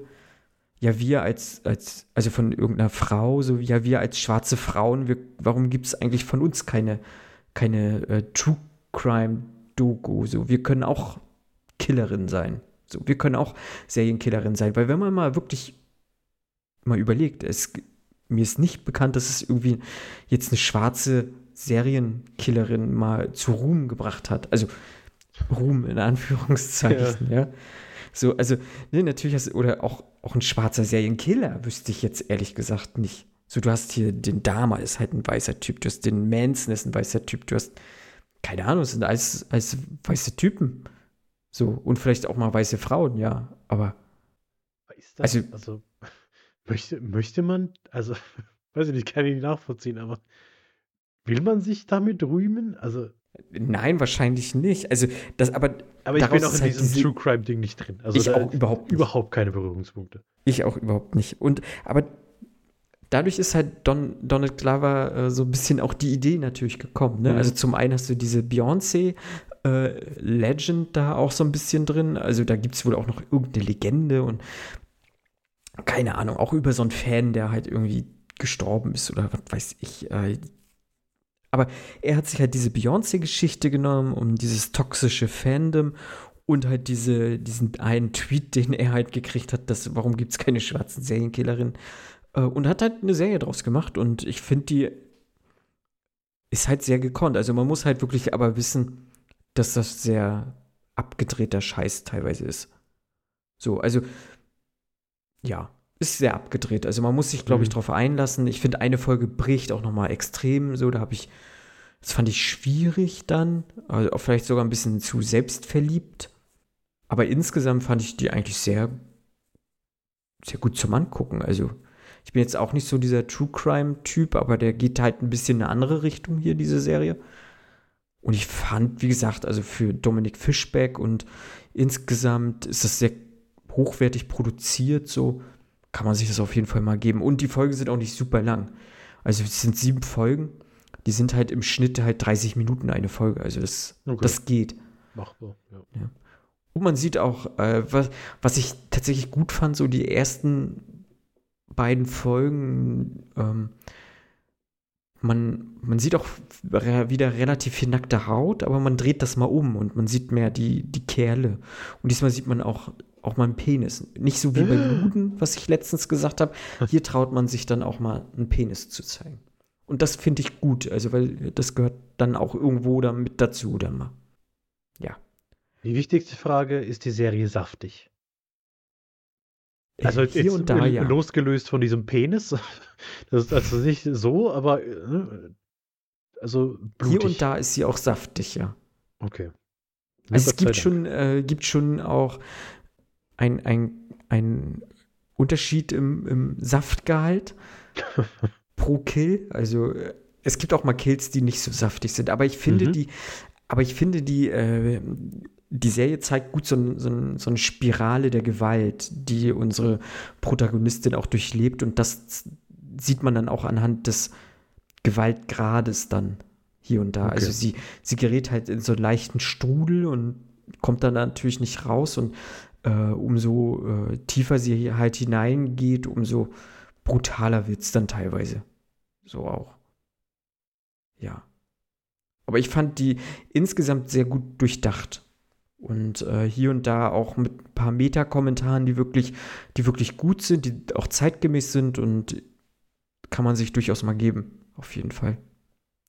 Und ich sehe gerade, Donald Glover macht noch eine Serie für Amazon. Der, der ist ja auch krank, was der macht. Mr. and Mrs. Smith, die Serie, zu diesem Film, den es mal gab. Ui. Da kommt eine Serie. Selbstverständlich, weil da hat die Welt kann sich ja nichts gewartet. Neues ausdenken. Und das, also ja, das muss dann auch, ne, natürlich daran angelegt sein. Das hätte nicht einfach über irgendwie Auftragsmörder sein können, Serie. Nee, das muss dann auch. Naja. Ja. Vielleicht findet ja, sich Donald das Glover, neue Brangelina. Hat er nicht auch bei, hat er nicht auch bei, bei Star Wars irgendwas gemacht? Hat mhm. er nicht den mhm. Lando Calrissian gemacht ja, oder sowas? in Solo. Ja. Und äh, in dem MCU äh, den Onkel von Miles Morales gespielt im ersten Sp in Spider-Man Homecoming hat er eine kurze Nebenrolle, äh, als Spider-Man ihm die Hand am Kofferraum von seinem Auto festklebt. Dann gibt es nur so. diese, diese, diese Throwaway, dass er seinen, dass er seinen Neffen Miles anruft. Quasi der Hinweis auf Miles Morales. Oder seine Musik, ah. ne, die er macht. Also der, der, also der ist beschäftigt. Das auf jeden Fall. Ja, gut, die Musik noch, genau. Mhm. Ja, mit Atlanta, ich glaube, da ist jetzt die vierte Staffel, glaube ich, gerade rausgekommen. Habe ich ja auch noch nicht gesehen, will ich ja auch unbedingt mal Glaube sehen. ich aber auch die finale Staffel jetzt gewesen. Meine ich. Hm. Hm. Ja, und Community bin ich, habe ich ja noch nie zu Ende geguckt, so. Ja, äh, und ich ich bin ja immer noch bei, so das, äh, ich bin jetzt gerade in der dritten Staffel. Er hat mir jetzt auch Und, wieder ja. ein, ein, ein Geschäftskollege empfohlen, gesagt, wenn du The Office magst und diesen dummen Humor, du musst die Community. Ach, Community hast du auch noch nicht geguckt. Nee, aber ich bin jetzt Nee. auch aktuell wieder Friends, so zur Hälfte, Staffel 5, glaube ich, durch. Oder kurz vor Ende Staffel 5. Das heißt, danach brauche ich wieder meine, meine Beschäftigungsserie. Und entweder ich gucke mir zum zehnten Mal immer wieder die gleiche Kacke an. Äh, ich habe nämlich wieder ein bisschen Bock auf OC, obwohl das noch gar nicht so lange ist. Oder ich sage dann jetzt halt, dann guckst du dir halt mal Community an. Ja, ich finde halt, Community ist schon, die haben halt schon krass, krass geile Folgen. So. Also, du Ja, hast halt diese, halt Paint, diese Paintball-Folgen alleine, ne? Ja. Also, die sind, die sind der Wahnsinn. Also, die sind halt auch mit einem krassen Aufwand einfach. Und Donald Glover ist da halt mit, äh, mit, mit seinem Kompagnon Abed irgendwie zusammen und das ist schon so ein Nerd-Duo so und das macht schon Bock, denen auch irgendwie zuzuhören und auch zuzusehen und so und also ist Ich- schon eine, eine sehr charmante Serie auf jeden Fall. Ich habe es äh, ein, zwei Mal Community. angefangen, fand Ja. aber tatsächlich, ich weiß noch gar nicht, wie er heißt, den, den Hauptcharakter einfach irgendwie unsympathisch. Ist Also ich- auch. Ich mag Also diese ja ganzen. Nebenfiguren. Ja, aber ich meine, ich mag diese ganzen Nebenfiguren. Ich meine, in Dwight in The Office ist auch unsympathisch, aber ich mag ihn. Also Mhm. der ist irgendwie so, wo ich mir denke, pff, ja, auf den habe ich keinen Bock. Der nimmt mir zu viel Platz ein, da sehe ich lieber, keine Ahnung, äh, Addison Brie und wie sie alle heißen und äh, Ken Jeong. Aber er die, wird ja auch, Die sind halt die äh, Highlights. Er wird halt noch abgelöst, weil Chevy Chase wird halt auch un immer unsympathischer einfach. Mhm. Ja. Also er ist ja, gut. auch, glaube ich, in, in Natura auch einfach wahnsinnig unsympathischer Typ. Und äh, Ken Jeong, Ken Jeong wird da halt auch noch präsenter in der Serie so und das ist dann auch äh, ganz. Ja, ich, ich, ich muss er ist auf halt jeden Fall noch auch einer der Chance geben. witzigsten Menschen überhaupt im, im Ja. Film. So, ich weiß, macht der Stand-up oder sowas? Wahrscheinlich nicht, ne? Aber so im Film, jedes Mal, wenn ich den sehe, ich finde ich find ihn einfach witzig. Also der, der, ja, der sieht halt schon einfach witzig aus. Es tut mir Ja. leid, kein, kein Shaming oder so. Ich glaube, das weiß er selber. Ich glaube, das nimmt er auch selber mit Humor. Und letzten Endes macht er damit ganz, ganz viel Geld, dass er so witzig aussieht einfach. Das, das glaube ich auch. Er Ich- wird mir verzeihen, glaube ich. Ich werde irgendwann Ken eine Chance äh, nochmal Entschuldigung. Der, der Serie geben müssen. Ja. Ich würde auch gerne in Hangover neben dir nackt stehen. Einfach. Oh, okay, Danke. gut. Haben wir das auch geklärt. Ich spiele ich spiel den Ken Jong im deutschen Remake dann zu Und im, Hangover. im deutschen Hangover. Mit Ja. Tim Oliver Schulz. Und Wer spielt den Zack Galifianakis dann? äh, Kristall. Oh Gott, nee, den spiele ich nicht mit. Ja, der, der ist beschäftigt, der macht große Murmelshow auf RTL, der hat keine Zeit für. Ach ja, ja. Ja, Swarm, ne? Äh, Bienenschwarm. Gerne angucken. Ähm, ganz interessantes Ding auf jeden Fall. Und ich glaube, da kommt vielleicht sogar noch was. Mal gucken. Und bevor wir zu Scream kommen, begeben wir uns noch kurz ins Hotel des Schreckens. Fabian und ich haben The Innkeepers geguckt, denn was ist eine A-Folge ohne Ty West? Wir hatten jetzt, glaube ich, schon, ist jetzt der dritte Film von Ty West Mhm. hier in der vierten Folge. Ist, äh, Ja. Können wir wahrscheinlich nicht aufrechterhalten, weil allzu viel hat er nachher auch gar nicht mal mehr gemacht. Ja, der hat Cabin Aber- Fever 2. Aber da Ja. distanziert er sich von, weil er nicht, weil nicht seine Schnittfassung irgendwie genommen Oh. wurde. Release the West Cut. Äh, genau. Hashtag. Aber wer weiß, äh, äh, Maxine kommt ja vielleicht irgendwann. Ja. Auch, aber erstmal kommt ja in Deutschland Pearl raus. Im Juni, glaube ich. Klar, warum, also ja. Warum auch, warum auch letztes Jahr im September kann man ja auch mal Ja. gut Dreivierteljahr drauf warten. Ja. Manchmal, Wege soll man manchmal verstehen. Also. Aber hier auf jeden Fall ist Innkeepers Hotel des Schreckens. Äh, wir haben Sarah Paxton, die, die äh, Claire spielt, und Pat Healy spielt irgendwie ihren Arbeitskollegen, den Luke. Und viel mehr braucht man nicht, ähm, glaube ich, großartig erwähnen. Äh, die arbeiten in einem Hotel und äh, das soll geschlossen werden und sie sind halt so ein bisschen, machen ein bisschen auf, auf hier äh, Mythbusters, nee, auf so Geisterjäger hier. Und sie sind wie die Ghostfacers in Supernatural. Ghostface, ja, ja, genau. Und äh, nehmen halt so das Hotel auf und versuchen ja irgendwie Übernatürliches aufzuspüren, bis sich halt wirklich irgendwas Übernatürliches scheinbar in diesem Hotel abspielt. Ja. Ja.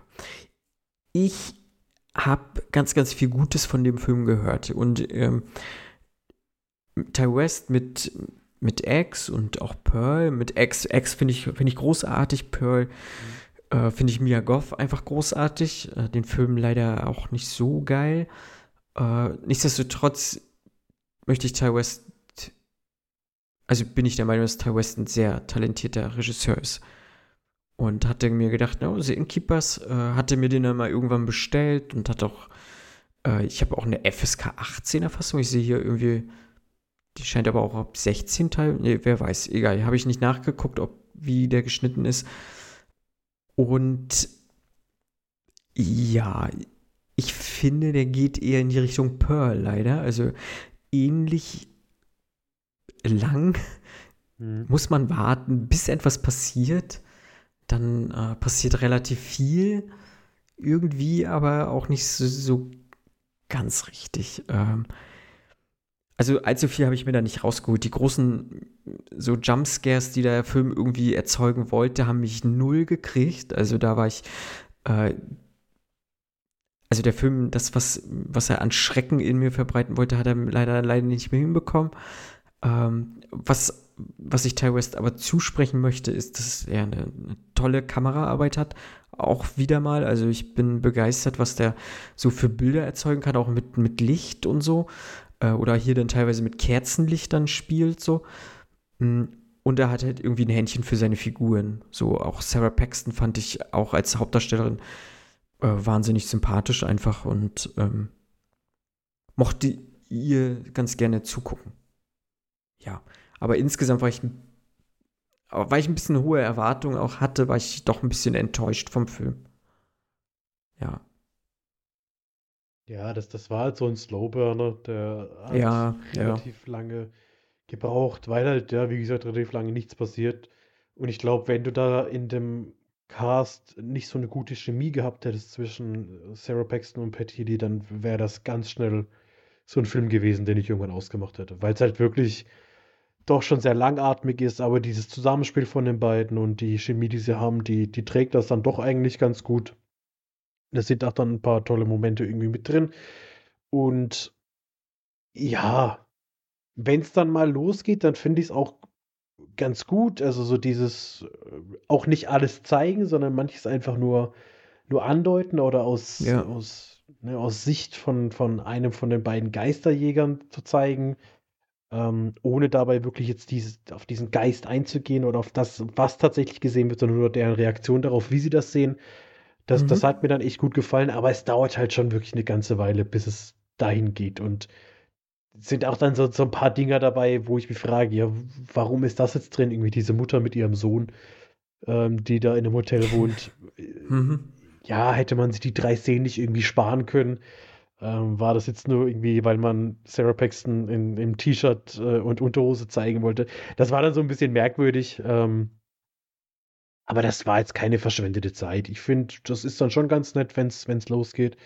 Und wie gesagt, durch die Chemie macht das so ein bisschen wieder wett, ja, dass eigentlich ja. nicht viel passiert. Und das Zusammenspiel von den beiden ist irgendwie ganz süß. Mhm. Ja, gebe ich dir recht. Gebe ich dir recht. Ich werde Ty West auf jeden Fall weiterhin ähm, sehen. Ich bin. Ähm, ja, insgesamt ist es trotzdem, glaube ich, ein, ein Regisseur, der sich für mich persönlich irgendwie in so einen Horror Regisseur entwickeln kann, wenn er noch mal ein bisschen, vielleicht mal ein bisschen mehr Mut. Also X war ja schon doch ein sehr mutiger Film, so. Mhm. Ähm, ich glaube, das täte ihm gut, ähm, ja. Als nächstes gucken wir dann äh, Cabin Fever 1 und 2 und dann haben wir noch, wir haben wieder einen, Ty West Film drin. Den, den ersten Cabin Fever, den habe ich gesehen, als Ich wir, die, glaube ich, nicht gesehen. als wir auf äh, äh, ne, die Studienfahrt, das, was war das denn? Das war so 11. Klasse. Da waren wir, wie nennt man das denn? Land, war auch kein richtiges Landschulheim, keine Ahnung. Wir sind dann nach Berlin gefahren. Ja, und dann äh, mit der, mit der Schule. Und, Alter. Nicht Land, nicht Landschulheim, Schönberghain. Ne, da war ich noch minderjährig. Ich glaube, da war ich noch Ach keine so. 18. Und dann war man halt in Berlin und dann ne, ist man halt in so einem komischen Hostel, Hotel gewesen und da war ein Fernseher auf dem Zimmer und dann guckt man halt nachts Fernsehen und dann lief Cabin Fever. Und das, also so ein unfassbar bescheuerter Film. Also ich weiß nicht, ob das daran lag, dass man den dann nur ausnahmsweise und übermüdet gesehen hat und aber wenn dieser kleine Junge dann da steht und Pfannkuchen, Pfannkuchen sagt und dem anderen dann in die Hand beißt und also da, da, da, da habe ich wirklich nur noch diese ganz skurrilen Momente im Kopf und ich glaube, das ist richtige Scheiße. Aber vielleicht ist er auch super gut und eine Perle im Genre und ich habe den damals einfach nicht verstanden. Aber das nee, ich glaube, Teil, Teil 1 die soll, ich glaube daran ich, hab. wirklich nicht gut sein, aber ich glaube, Teil 2 soll besser sein. Was, was vermutlich auch an Teil West liegt, ohne es verifizieren zu können. Das kann gut sein. Alt Also ist wenn denn Teil West? kein kleiner Junge steht und 1980 geboren. Pfannkuchen sagt, dann weiß ich auch nicht. Pfannkuchen, Pfannkuchen. Das, also, das ist 1980. sehr skurril. Der ist von Eli Roth, sehe ich gerade. Das wusste ich auch nicht. Stimmt, ja. Hm. Der hat auch viel komisches Zeugs gemacht. Ja, ganz, ganz viel komisches Zeug. Aber ist ja mit äh, Tarantino irgendwie sehr dicke, ne? Haben die nicht zusammen diese Hostel-Sachen gemacht? Ja. Also ich weiß nicht, wie weit Tarantino damit drin war, aber Hostel ist äh, Eli Roth. Ja, ich glaube, hat, hat er den nicht produziert oder so? Weiß ich nicht. Tarantino? Oder Ja. äh, auf der Blu-ray stand drauf, irgendwie vom besten Kumpel von Tarantino oder irgendwie so. Doch, doch, ich. Produzent, Produzent des Films so. ist unter anderem der US-amerikanische Regisseur Quentin Tarantino. Naja, gut, dann Ja. wird's wohl stimmen. Ja, Tarantino hat jetzt seinen, seinen Ja. letzten Film angekündigt, ne? Soll sein The letzter Mo- sein, The ne? Movie Critic oder The Film Critic, irgendwie sowas. Er rechnet ab mit allen.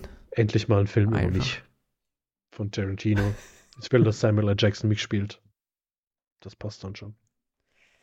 Oh, wenn ich mir aussuchen könnte, wer mich spielt. Freddy Prince Jr. Da sehe ich mich.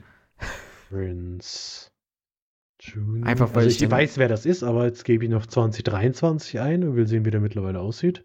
Weil ich dann Sarah Michelle Gellar als Frau hätte. Ach so, na gut, das wäre natürlich. Ja, aber wenn er dich spielt, also ihr tauscht dann quasi so lange, während er dich spielt, bist du der Ehemann von Sarah Michelle Gellar. Ja, finde ich gut. Oh, Ja, der sieht aber alt aus. Mein Gott. Ja, das ist 2023. Ist überhaupt noch mit Sarah Michelle Gellar verheiratet? Ja, das ist doch so dieses, das, das 90er-Paar, das immer noch zusammen ist, glaube ich. Im Jahr 2016 veröffentlichte Freddy Prince Jr. das Kochbuch Back to the Kitchen. Aha. Oh, Gut. Glückwunsch, lieber Freddy.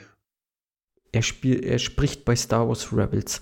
Aber äh, Sprechrollen haben die, ja, haben die ja beide schon immer gerne gemacht. Also auch Sarah Michelle Gellar hat viel Sprechrollen gemacht, glaube ich. Ja, bestimmt. Ah ja.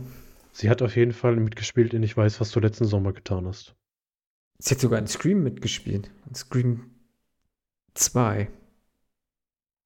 Wirklich? Ja, sie war eine der äh, Schauspiel, also da sind sie ja auch am College, genauso wie, ja, um die Brücke zu schlagen äh, in Scream 6. Äh, da saß, war sie eine mit, äh, mit der Kommilitonen da drin. Ah. Und wird sogar gekillt. Irgendwie. Also auch, ähm, Stimmt. war sie das nicht mit der Tür da oder so? Das, das weiß ich nicht mehr. Ah, das ist, wann war das? Letztes Jahr, wo ich mir die alle angeguckt habe. Ich habe das schon wieder Ja. nicht mehr auf dem Schirm. Verrückt. Muss, wird wohl wieder Zeit. Das alljährliche Scream Rewatch. Habe ich mir jetzt nicht ja, gegeben. Scream 6. Ähm, ja, wir sind auch am College. Diesmal äh, in New York. Wir verlassen Woodsboro. Diesmal endlich wirklich. Ähm, die beiden Schwestern Sam und wie heißt Terra? Sam und Terra Carpenter, äh, ja. Wollte gerade sagen, also Entschuldigung. Carpenter, Junge. Ähm, auf wen das wohl anspielen soll. Sind jetzt am College mhm. und natürlich sind auch äh, Mindy und Chad mitgekommen, sozusagen. Aber diese Mordserie sozusagen fängt erneut an und äh, die sehen sich jetzt wieder einem Ghostface-Killer äh, gegenüberstehend. Und zu Hilfe kommt Kirby Reed, äh, gespielt von Hayden Panettiere, die wir aus ähm, Teil 4 kennen. So, äh, das war auch schon groß angekündigt, dass sie jetzt wieder mitspielen wird. Es gab ja immer so Gerüchte, sie hätte das überlebt und äh, jetzt mit Scream äh, wurde das ja auch nochmal äh, deutlich klar gemacht, ja, sie hat überlebt, sie ist jetzt eine FBI-Agentin und sie kommt und hilft diesen jungen Leuten sozusagen. Mm. Und Courtney Cox ist, spielt Gay Weather, sie ist halt auch in New York und hat dort auch irgendeine Show eine Fernsehshow, glaube ich, oder so, ne? Oder Och, News, halt, News Show. Es ist Scream, deshalb ja, muss, es ist egal. muss Courtney Cooks halt auch irgendwie. Die ist jetzt halt auch in New York. Genau, sie ist auch in New York und äh, ja, wir können ja mal kurz sagen, wie wir den Film fanden. Und dann würde ich auch schon, glaube ich, ganz gerne äh, direkt in Spoiler-Territorium gehen, weil ich kann nicht ganz ohne Spoiler über diesen Film sprechen. Ja. Ähm, es ist ein typischer Scream-Film, finde ich eigentlich, ähm, mhm. der mich sehr lange hat zweifeln lassen und überlegen lassen, wer denn jetzt diesmal dahinter steckt, wer denn jetzt wohl diesmal die Maske aufgesetzt hat und äh, anfängt, Leute abzuschlachten. Es war ein teilweise sehr saftiger und brutaler Scream, den ich, dass ich irgendwie so nicht hundertprozentig erwartet habe. Mhm. Man muss halt auch sagen, ich habe irgendwie sehr viel vergessen von, den, von den, fünf Vorgängern. ähm, es gibt in dem Film Gott sei Dank eine Szene, die, glaube ich, für alle Leute ist wie mich, die dann nochmal so ein bisschen rekapituliert, was ist denn überhaupt bisher passiert? Wer ist denn wirklich überhaupt tot und wer nicht? Weil das ist ja auch so ein, so ein Ding in diesen ganzen Scream-Filmen. Was, was ist schon tot? Ne, also wer ist schon tot? Mhm. Niemand ist wirklich tot. Das haben wir jetzt diesmal mit Kirby gesehen, die hier wieder zurückgekehrt ist für den, für den sechsten Teil. Und so, wenn ich nicht wirklich sehe, dass jemand komplett ausgeweidet wird, so wie Dewey im letzten Teil, dann gehe ich mal davon aus, ist diese Person nicht hundertprozentig tot. Ähm, mit der Auflösung war ich dann, um das vorwegzunehmen, nicht so hundertprozentig zufrieden. Das war mir irgendwie ein bisschen zu weit hergeholt. Ähm, generell muss ich aber sagen, dass der Film ein paar echt starke Momente hatte. Ich habe aber trotzdem so dieses Großstadtgefühl irgendwie ein bisschen vermisst, weil das war ja eigentlich so der große Aufhänger. Wir sind jetzt in New York City, diesmal ist alles anders, wir sind nicht mehr in Woodsboro. Aber bis auf die eine U-Bahn-Szene, sage ich mal, hat sich das jetzt nicht so nach der großen Stadt angefühlt, sondern alles war trotzdem relativ eng beieinander und alles war relativ klein und, und alles ist nur um die Ecke. Das fand ich ein bisschen schade, weil da habe ich mir so ein bisschen mehr erwartet. Und was natürlich gesagt werden muss, das ist halt Scream. Der hat seine Klischees, die er erfüllt, die er auch erfüllen muss, die für mich mittlerweile jetzt auch dazugehören. Ich habe ja diese Serie auch so ein bisschen lieben gelernt, äh, habe mich ja lang vor, nicht verweigert, aber habe die ja letztes Jahr dann in Vorbereitung auf den fünften Teil alle angeguckt und habe mich da echt reingefunden. Das hat mir alles irgendwie gefallen und diese ganzen, dieser ganze Kitsch, der da mit dabei hängt, diese ganze Metaebene, die immer wieder mit reingebracht hat, die ganzen unsterblichen Charaktere, die es halt schon immer gab, die es auch immer geben wird, die, die ersten Kills, die, die immer ähnlich ablaufen, wo ich meinen Spaß dran habe und von daher tritt er eigentlich auch in die gleichen Fußstapfen und das macht er eigentlich auch ganz gut. Wie gesagt, die Auflösung war nicht hundertprozentig meins, aber es war halt das, was eigentlich schon das, was ich mir erwartet habe. Es war halt ein, ein, klassischer Scream, wie gesagt, diese, diese Szenerie ein bisschen, ein bisschen verspielt, würde ich sagen. Und ähm, ich meine, dass ich mir als Vater von Jenna Ortega diesen Film angucke, war ja eigentlich klar. Und ähm, das hat sie auch wieder gut gemacht, muss ich, muss ich auch sagen. Bin ich stolz auf sie. Jo. Äh, ich bin da fast ganz bei dir. Ich muss auch sagen, es ist halt ein, ein Scream-Film und äh, selbst die schlechten Scream-Filme sind immer noch sehr gute, na nicht sehr gute, aber gute Horrorfilme oder gute Slasher irgendwie. Ähm, oder, oder auch deutlich besser als viele andere einfach. Das ist, ist nun mal halt so. vor allem, finde ich. Ja, ja. Und äh, auch der, so, ich finde den, wenn ich jetzt in, in, in eine Reihe stecken müsste, so würde ich sagen, würde ich ihn vielleicht auf, auf Niveau von, von Teil 4 sehen, so für mich. Ich war mhm. jetzt, ich bin ja, jetzt nicht so ja. der, also Teil 1 ist halt über aller Dinge so, das ist einer der besten Filme aller Zeiten einfach. Äh, Teil 2 und Teil 6, äh, Teil 2 und Teil 5 finde ich so auch auf, auf einer Wellenlänge irgendwie. Teil 3 ist ein bisschen schwierig. Ja. So. Ähm, und Teil 4 war dann wieder ein bisschen besser und äh, ich finde, ähnlich ist der auch. Der ist jetzt nicht so gut wie Teil 5, aber auch nicht so scheiße wie Teil 3 und ähm, irgendwo da in der Mitte wie Teil 4 dümpert jetzt äh, für mich Scream 6 rum.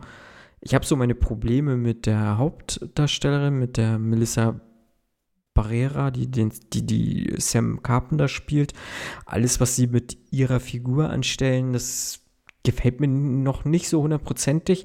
Vielleicht kommt dieses große Aha-Erlebnis noch in dem weiteren Verlauf, aber erstmal muss ich sagen, gefällt mir das nicht, hm. wie sie mit ihr irgendwie umgehen und was sie mit ihr machen. Ähm, und ich finde auch Ghostface so ein bisschen vielleicht verschenkt, so das, was sie also wie sie ihn jetzt äh, hier zeichnen und äh, was sie dann irgendwie daraus gemacht haben. Und auch, auch wie sie mit der Stadt gespielt haben, ist vielleicht dann auch ein bisschen verschenkt so. Äh, weil von New York siehst du halt im Endeffekt nicht allzu viel, also außer die, die U-Bahn so. Äh, und sonst hätte man es dann auch einfach in Woodsboro belassen können, ja. zur Not. So. Ne? Wobei die U-Bahn ist halt schon, schon ein Highlight irgendwo und äh, Schade, dass man nicht noch mehr Highlights eingebaut hat. Und ich finde es eine großartige Eröffnungsszene, um dann so langsam den Schwung in den Spoilerbereich zu, zu machen. Und deswegen sage ich einmal Whoop, Whoop, Whoop. Whoop, Whoop, Whoop, Whoop, Whoop, Whoop. Spoiler. Spoiler, Whoop, Whoop, Spoiler. Das reicht, ne? Whoop, Whoop, Whoop, Whoop, Whoop. Whoop, Whoop, Whoop. Ja, ja, die Eröffnungsszene mit Samara Weaving, eine, äh, sie hat ein gelbes Kleid an und äh, sieht, äh, verzeiht mir, tragen. sie kann es tragen. Also sie sieht verdammt heiß einfach da drin aus und ähm, fast wie eine, fast wie eine junge Sarah Michelle Geller, die ein gelbes Kleid tragen würde, sieht sie aus. Auf jeden Fall äh, ist sie unsere, unsere äh, Frau, die getötet wird zum Anfang. Und ich fand, wie diese, wie diese ganze Sache aufgebaut wird, nicht unbedingt, dass das, also sie ist halt irgendwie Filmprofessorin und fällt auf ihr eigenes Studienfach oder ihr eigenes Seminar hier herein. Mhm. Äh, das zum einen, wie man da sie ausspielt, fand ich, fand ich gut, aber wie es dann weitergeht, so dass man versucht, irgendwie mit diesen Houdanet zu brechen einfach und ja. sagt, ey, ich bin hier der Mörder. So, wo ich sage, ey, nee, komm, jetzt, ich weiß jetzt schon, wer Ghostface ist. So, um dann halt die Wände hinzukriegen in dieser Wohnung äh, dieser beiden Typen, zu sagen, nee, okay, äh, ihr habt mich jetzt gerade irgendwie auf dem falschen Fuß erwischt und ähm, das fand ich schon extrem stark. Also es hat mir sehr, sehr gut gefallen. Das war definitiv so ein, also klar, dieser Beginn ist halt klassisch, ne? Man, man, man holt sich irgendwie einen großen Namen, man, ja.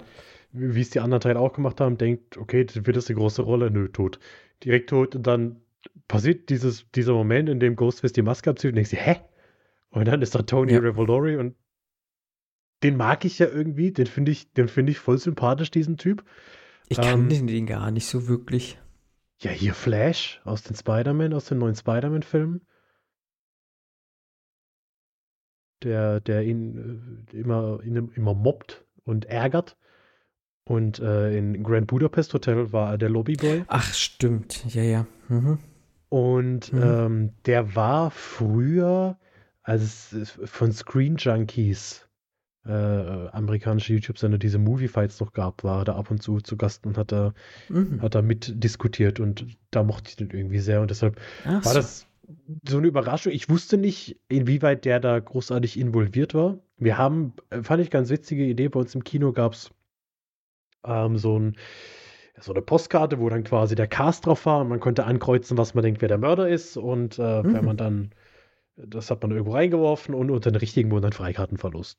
Ich habe mhm. nicht die richtige Person, also keine der richtigen Personen ausgewählt. Ich hatte auf Kirby getippt, um äh, das vorwegzunehmen und das war ja falsch. Ich weiß nicht, ob er mit mhm. drauf gewesen wäre und ob er theoretisch dann gezählt hätte oder nicht, weil er ist ja immerhin ein Ghostface, aber nicht der Ghostface. Und also ja, die, die, dieser Moment, wo Ghostface direkt demaskiert wird und du dir dann denkst, ähm, okay, irgendwas, irgendwas muss halt auch, irgendwas, irgendwas muss doch kommen, irgendwas muss so passieren. Den, den fand ich auch sehr stark und dann halt diese ganze Öffnung, dass, dass man weitergeht als diesen ersten Kill, sondern es wird dann einfach noch dramatischer, noch krasser. Und dann kommt endlich der, der, der Titel Schlitzer und äh, Scream 6 und es geht richtig los. Das, das hat mir sehr gut gefallen.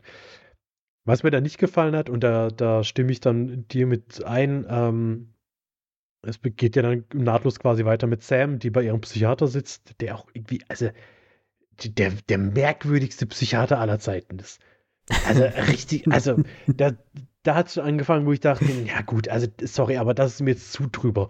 Der Psychiater, der dann, der zum einen nicht weiß, wer diese prominente oder ja doch schon ja, prominente das, Person ist, die ihm mhm. gegenüber sitzt und dann, als sie sagt, sie soll ihm vertrauen und sie vertraut ihm dann und offenbart ihre Ne, ihre, ihre Vergangenheit mhm. und er ist komplett überfordert und, und, schmeißt sie quasi raus. Und dann denke ich mir, das ist, glaube ich, der schlechteste Psychiater aller Zeiten.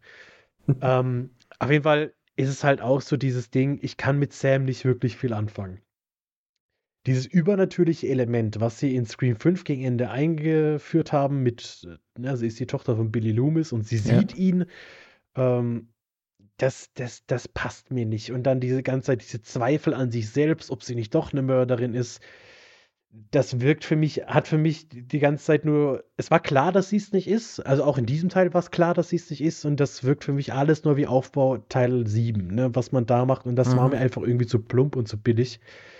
Und ähm, was dem Film und der Zukunft des Films hoffentlich zugutekommt, ist, dass Jenna Ortega mittlerweile äh, mit Abstand der größte Name in diesem Cast ist, die ja durch Wednesday äh, durch die Decke gegangen ist und das lässt meine Hoffnung so ein bisschen auf Teil 7, dass sie mehr in den Fokus rückt und dass man sich mehr auf sie konzentriert. Ähm, sie hat ja Gott sei Dank überlebt. Auch hier war ich teilweise dann wieder, wo ich dachte, wenn hier, wenn hier Jenna Ortega umgebracht wird, dann zünde ich das ganze Kino an. Weil irgendwie, ich, ich weiß nicht, woran das liegt. Ich finde, äh, sie muss um alle auf jeden Fall beschützt werden. Ähm, ja, ich würde auch mein Leben für sie lassen. Das ist also. Hui, hui, hui, Jenna, falls du das hörst. Da musst du erstmal bei mir anklopfen ja, und dich vorstellen und sagen, was du für Absichten mit dir hast. Weil, ähm, ne, das ist offiziell meine Tochter. Das Aha. wissen doch nicht viele. Das wird bestimmt, das hört sich auch an, das ist ein richtiger Psychopath, muss ich an der Stelle mal sagen. Ich weiß äh, als Disclaimer, dass sie nicht meine Tochter ist und das ist auch nur, nur ein Spaß. Aber ich hatte im Fabian letzten Teil. Ortega.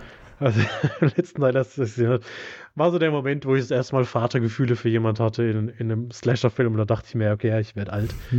und das hat sich jetzt hier halt irgendwie so durchgezogen. Und sie ist halt auch einfach deutlich sympathischer oder interessanter als Sam. Irgendwie ist, ist, ist, sie.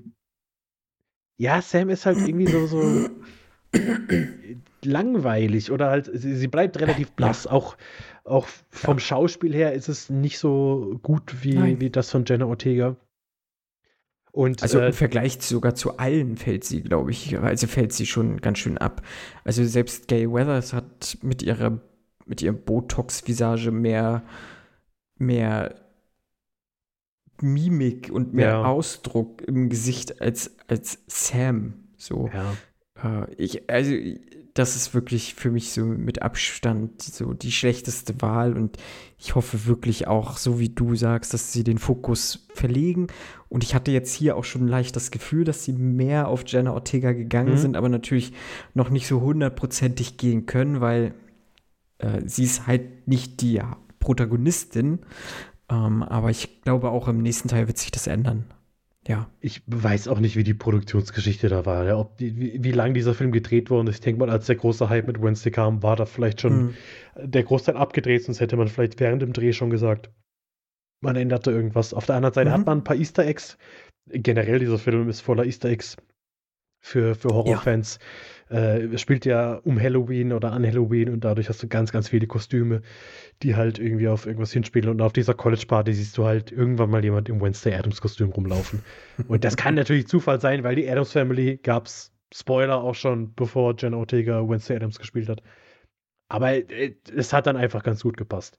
Und ähm, was ich noch sagen wollte zu Sam, ich glaube, da, da kommt, das ist äh, the, the worst of both worlds. Also sie ist nicht die allerbeste Schauspielerin und ihre ja. Story ist halt auch, ja, nicht wirklich interessant für mich. Dieser übernatürliche Aspekt, habe ich schon gesagt, der ist merkwürdig, auch wenn Skeet Ulrich einfach noch genauso aussieht wie bei Scream 1. Also daran liegt es definitiv nicht, aber Ah, ich weiß nicht, das hätte ich einfach nicht gebraucht. Also der Film hätte doch genauso gut funktioniert, wenn er nicht nach, irgendwie als Projektion irgendwie ein paar Mal auftaucht und sie versucht zu beeinflussen. Mhm. Weiß ich mhm. nicht. Mhm. Hätte ich nicht unbedingt gebraucht. Aber alles in allem äh, muss ich dann schon sagen, dieses wirkliche Whodunit, wer ist, wer ist Ghostface, wer steckt dahinter, hat mich äh, sehr lange beschäftigt. Ähm, ich war dann auch sehr lange eigentlich bei Kirby die hier äh, die, äh, auch so ein bisschen wie Fremdkörper gewirkt hat. Auch hier muss ich sagen, äh, als sie erwähnt, dass sie 30 ist, das, das war einfach, also, come on. Gut, wer die letzte Folge gehört hat, ich glaube, ganz am Schluss habe ich Kit nochmal gefragt, was er denn glaubt, wie ja, alt Hayden ja. Panettiere ist. Und sie ist tatsächlich nicht Mitte 40, wie ich dachte, sondern sie ist halt einfach 33. Also so, also, ne, so übertrieben ist es gar nicht, aber sie sieht in diesem ja, Film. Ja, zumal sie halt schon irgendwie vor, vor, vor 20 Jahren mit Klitschko verheiratet war. So, ne? so nämlich. Ähm, ich hätte sie auch deutlich älter geschätzt.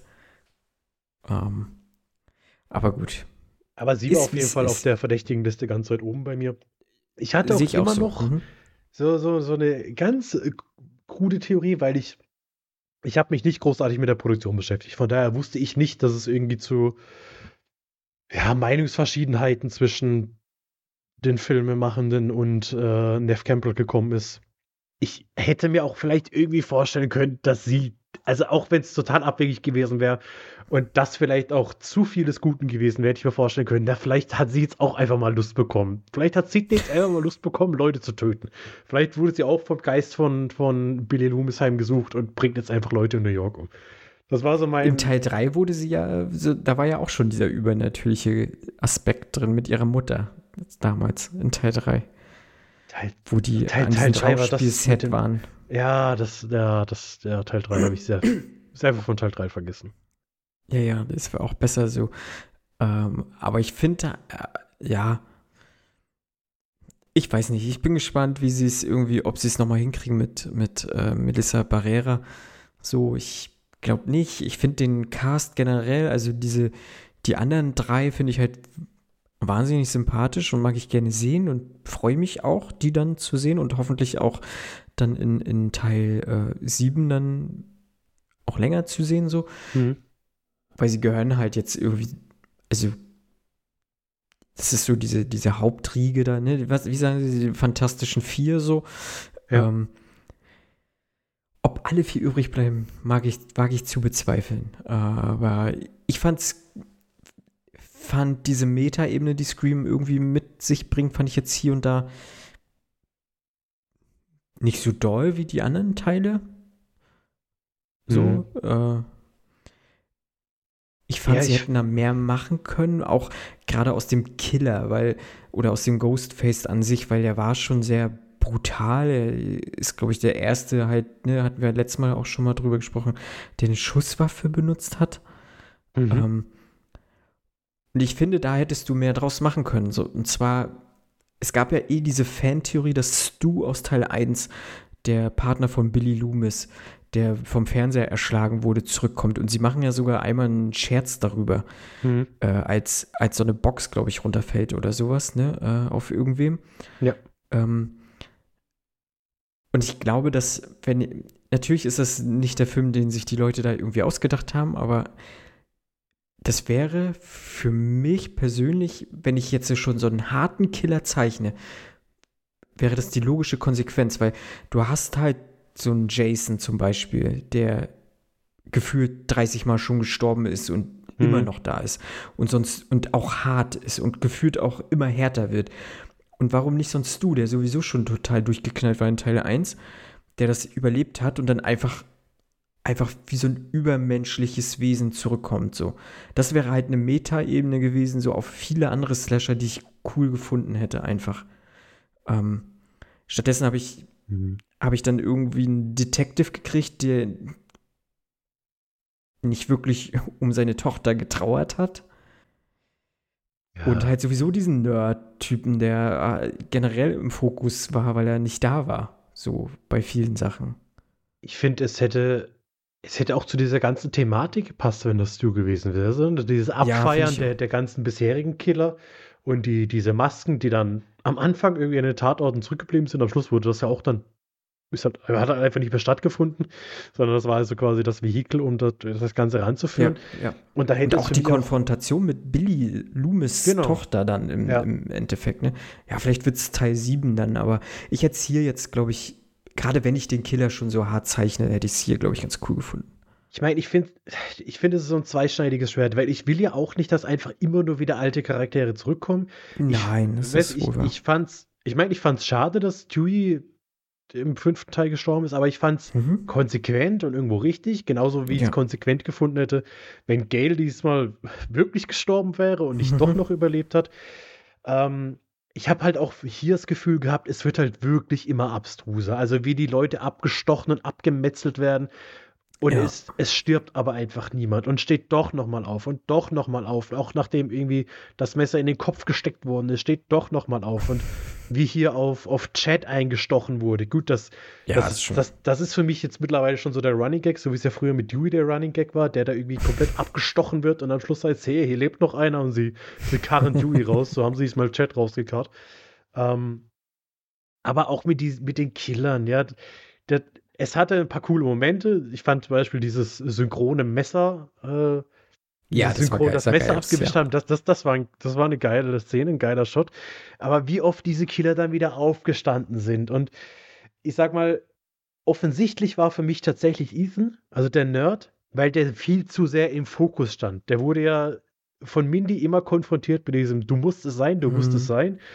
Und dann geht man natürlich davon aus, ja gut, wenn er so im Fokus steht, dann, dann ist es nicht, dann kann es ja nicht gewesen sein. Aber wenn man Screen kennt, dann weiß man, ja, dann muss es erst recht gewesen sein. Mhm. Weil da musst du halt dann zweimal um die Ecke denken. Von daher, er war mir eigentlich klar. Aber sorry, diese Geschichte, ja, genau, der Detective hat dann irgendwie eine, eine fremde Leiche dahin gebracht und das ist keinem aufgefallen ja, und also come on, das, das war einfach too much. Und natürlich ist er auch, sind alle wieder mit, mit Richie verwandt aus Teil 5 und also das, nee, also ja, der, so eine Rachegeschichte hätte ich mir jetzt auch nicht gewünscht. Hätte das, ich mir wirklich das hätte nicht sein müssen. Das war irgendwie zu weit hergeholt ja. und zu. Ja. Dann lass es von mir aus ein, ein, ein, Fan von, von Billy und von Stu gewesen sein, wenn du nicht Stu direkt machen willst. Aber so ja. war das irgendwie alles. Das, das hat auf mich relativ billig gewirkt und viel halt kaputt gemacht, was der Film eigentlich aufgebaut hat, weil du hattest starke Szenen. Also das mit der U-Bahn ist wirklich Mhm. Wenn es der Trailer nicht leider komplett vorweggenommen hätte, ja, da hatte ich ja auch so ein bisschen mhm. die Hoffnung, dass, es, dass der Trailer in eine andere Richtung geht und dass, dass äh, Mindy, heißt sie Mindy? Mindy. Ja, dass Mindy eben dann doch nicht abgestochen wird im echten Film. Ähm, ist leider nicht so gekommen, von daher war das so ein bisschen schade. Trotzdem ist es eine echt starke Szene. Ich fand auch die Szene in Gails Wohnung stark. Ähm, auch, ja. auch wenn sie auch sie so gar nicht interessiert hat, dass irgendwie ihr Lover oder ihr, ihr Freund oder ihr Papa da in dem Moment gestorben ist. Aber da hat man halt dann die Erfahrung von Gail gesehen, ja. Was macht sie? Ja, sie legt einfach auf und ruft den Killer zurück, weiß, wo er ist und schießt auf ihn. Das, ja, finde ich, fand ich stark. Dass also, da in fünf Filmen nicht eher jemand drauf gekommen ist, ist halt. Ja. Ja. ja. Also fand ich so clever. Also sie unterhalten sich ja vorher auch irgendwie noch drüber, ne, dass sie ja eigentlich, eigentlich viel zu clever ist für, für viele andere oder irgendwie so, irgendwas fällt damit. Das, oder nee, sie sagt selber, sie ist clever oder so. Und irgendwie zwei Minuten später macht sie halt diesen Move und ich saß da im Kino und da habe mir so gedacht, ja, das, also das war, war ein großes Highlight, so in allen Scream-Teilen, das mal so durchzuziehen. So, ähm, und ich wäre wahrscheinlich auch selber nicht drauf gekommen. So, also, nee. Also fand ich, fand ich toll, ja. So, warte mal kurz und dann einfach zurückrufen, finde ich stark. Ah, und dann, Ja. ja, dann war es aber am Ende dann doch leider nicht das, Ja. was ich mir vielleicht hundertprozentig erwartet hätte. Aber ich, ich weiß auch nicht, mit wem ich zufrieden gewesen wäre. Ich glaube, ich wäre dann auch nicht zufrieden gewesen, wenn es Kirby gewesen wäre. Wobei ich sagen muss, in dem Moment, als sie dann in diesem, Mhm. in diesem, was ist das, Theater, in diesem Kino sind, wo dann eben diese, diese, diese, dieses halbe Museum aufgebaut ist und der Detective anruft und sagt, dass Kirby nicht mehr beim FBI ist. Da dachte ich, yes, habe ich richtig getippt. Also da bin ich dann auch drauf reingefallen, habe mir gedacht, jawohl, sie ist es. Und äh, dann kommt natürlich wieder der Double Turn und sie war es doch nicht und dann, ja, ja. Aber die, die, unterhaltsam ist es trotzdem jedes Mal. Auch wenn die Qualität stagniert oder mal besser ist, mal deutlich schlechter ist, irgendwie unterhaltsam sind diese Filme immer. Und wenn es nur die Kills sind, wenn es nur dieses typische Ghostface wird 18 Mal irgendwie abgeschossen, abgestochen und steht doch wieder auf. Das, ja, ich weiß es nicht. Ich glaube, es gibt andere Leute, die dann eben, du hast gerade gesagt mit Jason, die, die Freitag der 13. Reihe, die Nightmare on Elm Street Reihe, da bin ich jetzt beispielsweise gar nicht drin. Da gibt es wahrscheinlich genauso diese Leute, die dann auch einen Jason X irgendwie verteidigen, als er im Weltraum ist und sagen, die sind unterhaltsam. Und so gibt es mir halt Toller irgendwie Film. bei Scream. Also, ich weiß nicht, wenn Scream 7 jetzt im Weltall spielen würde, wie ich da dann noch reagieren würde. Aber wenn da Jenna Ortega dabei ist, sage ich auch, hey, ja, klar, gucke ich mir an. Würde ich, äh, im Weltall würde ich es auch interessant finden, auf jeden Fall. Aber, ähm, ja, ich bin ja, ja auch bei dir, ne? Also, wie hatten wir ja auch schon gesagt, Scream, alle, egal, Scream-Filme sind, sind halt wenigstens gut. So, also, und in der Regel sogar mehr als gut, einfach. Also, es gibt ja auch, gibt ja auch Menschen, die Teil 3, die Teil 3 auch deutlich besser finden als wir jetzt, zum Beispiel. So, für die ist halt die Scream-Reihe dann wahrscheinlich kom komplett toll zu sehen. So, ist auch legitim. So, ähm, aber ja, ich finde, der leider fällt der hier und da ein bisschen ab und äh, ich finde aber schon auch diese Easter Eggs und den Fanservice, den die beiden Regisseure machen, also die wissen schon, ich finde, sie wissen halt schon, was mit Scream anzufangen. Also das ist jetzt nicht so, dass sie sagen, äh, wir scheißen jetzt auf, auf die anderen Teile, die davor waren und Hm. machen jetzt irgendeine Rotze hier. So. Und äh, ich finde halt, sie achten halt auf, auf viele Details, so äh, die die Reihe halt auch auszeichnen. So, ob es jetzt dann die verschiedenen Masken waren, die dann die Killer getragen haben. Ähm, ne, dass die dann auch unterschiedlich aussehen Ja. und so. Ja. Ähm, oder generell so dieses, dieser Altar, der den, dem Franchise dann sozusagen dort gebaut wird, äh, fand ich halt auch äh, interessant. So, äh, wobei ich jetzt mit dieser Erklärung, wann ist jetzt ein, wann sind wir jetzt in einem Franchise, da konnte ich jetzt noch nicht so hundertprozentig folgen, aber ähm, Es war auch ein bisschen cringe, der Satz. da muss Also ich, das- das, hm. muss ich mir dann noch mal angucken, aber es ist ja, ja, aber wir sind halt im Franchise, das ist halt auch, ist ja auch in Ordnung. Äh, Ja. Wir kennen es ja leider nicht anders. äh, aber äh, genau, was, worauf ich ja gehofft hatte, war noch ein Spin-off oder ein, ein Cross, nee, ein Crossover, das wurde mir ja leider verwehrt. Äh, ja, die beiden Regisseure Matt Bettinelli Olpin und Tyler Gillette, Gillette äh, haben ja Ready or Not gemacht, diesen, äh, diesen äh, Versteckspiel-Horrorfilm in dem Schloss oder in so einem riesigen Anwesenheit, äh, wo Samara Weaving die Hauptrolle gespielt hat und äh, zum Schluss dann halt auch in ihrem Brautkleid, weil sie sollte ja eigentlich heiraten, in ihrem Brautkleid und halt so eine, äh, so, was man ja so aus diesen Actionfilmen von Rambo kennt, hier diese, diese äh, Gewehrsalven da um, um diesen Gürtel von, von Mhm. Munition so um die Schulter da trägt und halt irgendwie eine Schrotflinte in der Hand hat. Ist halt ein relativ ikonisches Bild, wenn man diesen Film gesehen hat. Und in dem Trailer damals habe ich schon gesehen, dass sie diese Rolltreppe runtergeht, beziehungsweise eine Person, die so aussieht, wie sie diese Rolltreppe runtergeht. Und es wurde dann halt, weil eben diese beiden Regisseure jetzt auch Scream 7 und auch, ja, auch äh, Scream 6 gemacht haben und Teil 5 ja auch schon gemacht haben, dass es vielleicht in dem gleichen Universum spielt und vielleicht sie auch nochmal auftaucht. Und ja, sie tauchte auf, aber äh, in der Eröffnungsszene. Und ich glaube, das war, war tatsächlich extra so an dieses ganze Fandom gemacht, weil sie ja doch schon auch hier und da immer Kritik ans Fandom einfach geben und ähm, fand ich gut. Wobei ich natürlich Samara Weaving nicht gerne sterben sehen wollte. Aber ja. Also, aber es ist nicht die, also wird ihr Name genannt? Nee, es ist, ist wahrscheinlich der gleiche Charakter, oder? Puh, warte mal. Samara Weaving heißt. Also es wäre merkwürdig, weil in Radio Not spielt Adam Brody mit und der spielt auch in Scream 4 mit. Ach, hm. oh, ach stimmt. Hier heißt sie Laura Crane. Bei Scream, wie heißt sie bei Ready or Not? Das ist bestimmt auch Ready. irgendwie eine Hommage. Ready or Not. Here I come. You can high. Oh, jetzt zeigt er mir hier aber irgendwas anderes an. Film. Da heißt sie Grace Ledoma. Oder Grace nee. Ledomas.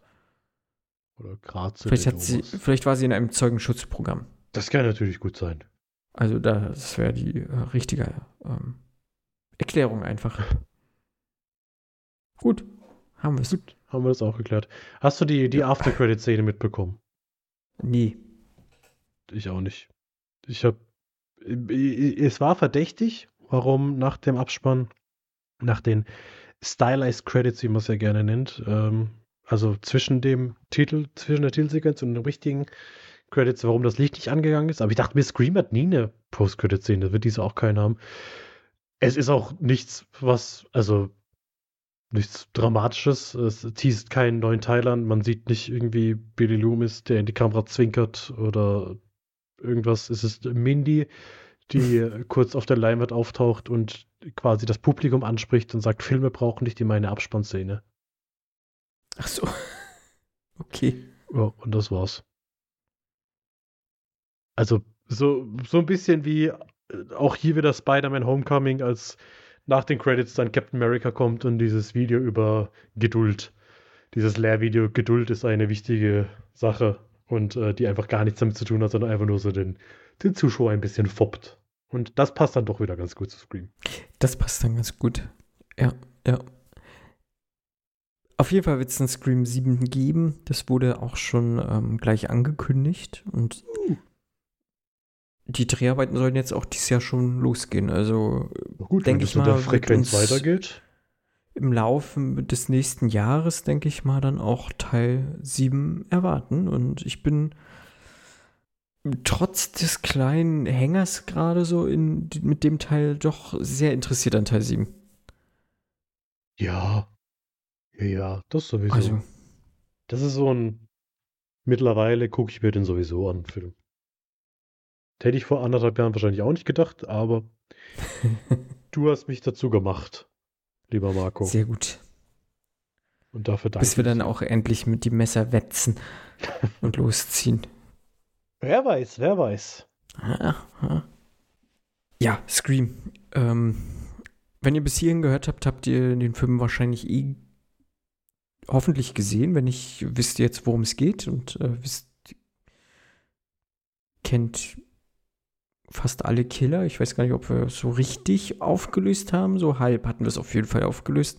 Ja, die Mitbewohnerin. Ähm, die, mit, die Mitbewohnerin, ja. Der macht auch bestimmt Sinn, wenn man den mit nochmal anguckt bei dem ganzen Wissen. Dann kann man auf den ganzen Easter Eggs achten. Ja. Also angucken werde ich mir den zu Hause definitiv auch nochmal. Teil, Teil 5 hatte ich jetzt auch nochmal gesehen. Er hat ein, ist viel auch ein bisschen ab nochmal so, aber hm? Äh, es lag an der Hauptdarstellerin leider. Gott, es, okay. es, es tut mir leid. Es tut mir leid. so ganz warm werde ich nicht mit ihr. Vielleicht in Teil 7. Ich bin sehr gespannt. Äh, lasst es uns wissen, wie ihr Scream fandet. Äh, könnt ihr gerne in den Kommentaren irgendwie darunter schreiben oder so. Und wir lesen uns das sehr gerne durch und antworten auch lieben gerne, wenn ihr Fragen habt und äh, Wünsche, Meinungen, keine Ahnung was. Ihr wisst, wo ihr uns finden müsst. Wir sind hoffentlich nicht ganz äh, neu und unbekannt. Äh, vielen lieben Dank auf jeden Fall an euch da draußen, die ihr uns so fleißig hört und äh, immer mal wieder auch in die Podcast-Charts spült. Äh, wenn ihr jetzt noch ein bisschen die Werbetrommel für uns rührt, holen wir auch bald äh, den guten Marco Risch ein. Äh, Grüße gehen raus, Kumpel. Ähm, ähm, nein, den werden wir wahrscheinlich nicht einholen können. Die sind viel zu groß und viel zu berühmt. Und ja, ich glaube, der ist nur so 1,70. Ach so. Ich bin kein 1,70. Nun gut. Dann. Aber du bist, du bist größer als er. Das Zusammen okay. holen wir ihn ein. Zusammen holen wir ihn ein. Und ähm, zusammen mit euch da draußen wir, können wir alle einholen, wenn ihr uns dann äh, gerne weiterempfehlt. Das würde mich auf jeden Fall sehr, sehr freuen. Und ich glaube, den Fabian würde das auch freuen. Selbstverständlich. Und auch dir, lieber Fabian, vielen lieben Dank, dass du dir die Zeit genommen hast, ein paar gruselige Filme zu gucken. Mittlerweile sehr gerne. Das auch da musste ich ja erst reinkommen, aber ich fühle mich da mittlerweile wohl. Sehr gut. Als nächstes nehmen wir dann unter anderem natürlich Cabin Fever und die New French Extremity vor mit Martyrs Inside und ähm, High Tension und ähm, wie sie alle heißen. Ja, Fabian? Ich glaube nicht, ne? Nicht, ich glaube, das ist nichts für dich. Ist nicht mal was für mich. Also. Nee. Nee, das, das muss auch nicht sein. Ein paar Slasher müssen wir uns mal raussuchen. Ah, Slasher. Hier zum Beispiel, ich weiß, was du letzten Sommer getan hast. Die, die, der steht bei mir das drin. Den muss mir auch mal angucken. Da soll auch ein neuer Film kommen. Da gibt es doch eine Serie, glaube ich. Oh ja, ich glaube. Es gibt eine Scream-Serie. Ja. ja. zwei oder drei Staffeln sogar. Habe ich nie, vielleicht, nie reingeguckt. Vielleicht das irgendwann auch. Äh, aber ich weiß, was du letzten Sommer getan hast, soll auch ein neuer Film kommen. Das habe ich auch mitgekriegt, ja. Also bietet sich da auch an. Und äh, Sarah Michelle Geller. Win-win. Immer. Geht immer. Ja, ja, ist eine Win-Win-Situation. Ähm, mal gucken. Genau. Und äh, ja, wir, wir, melden uns, wenn es das nächste Mal heißt. Ah. Bye bye.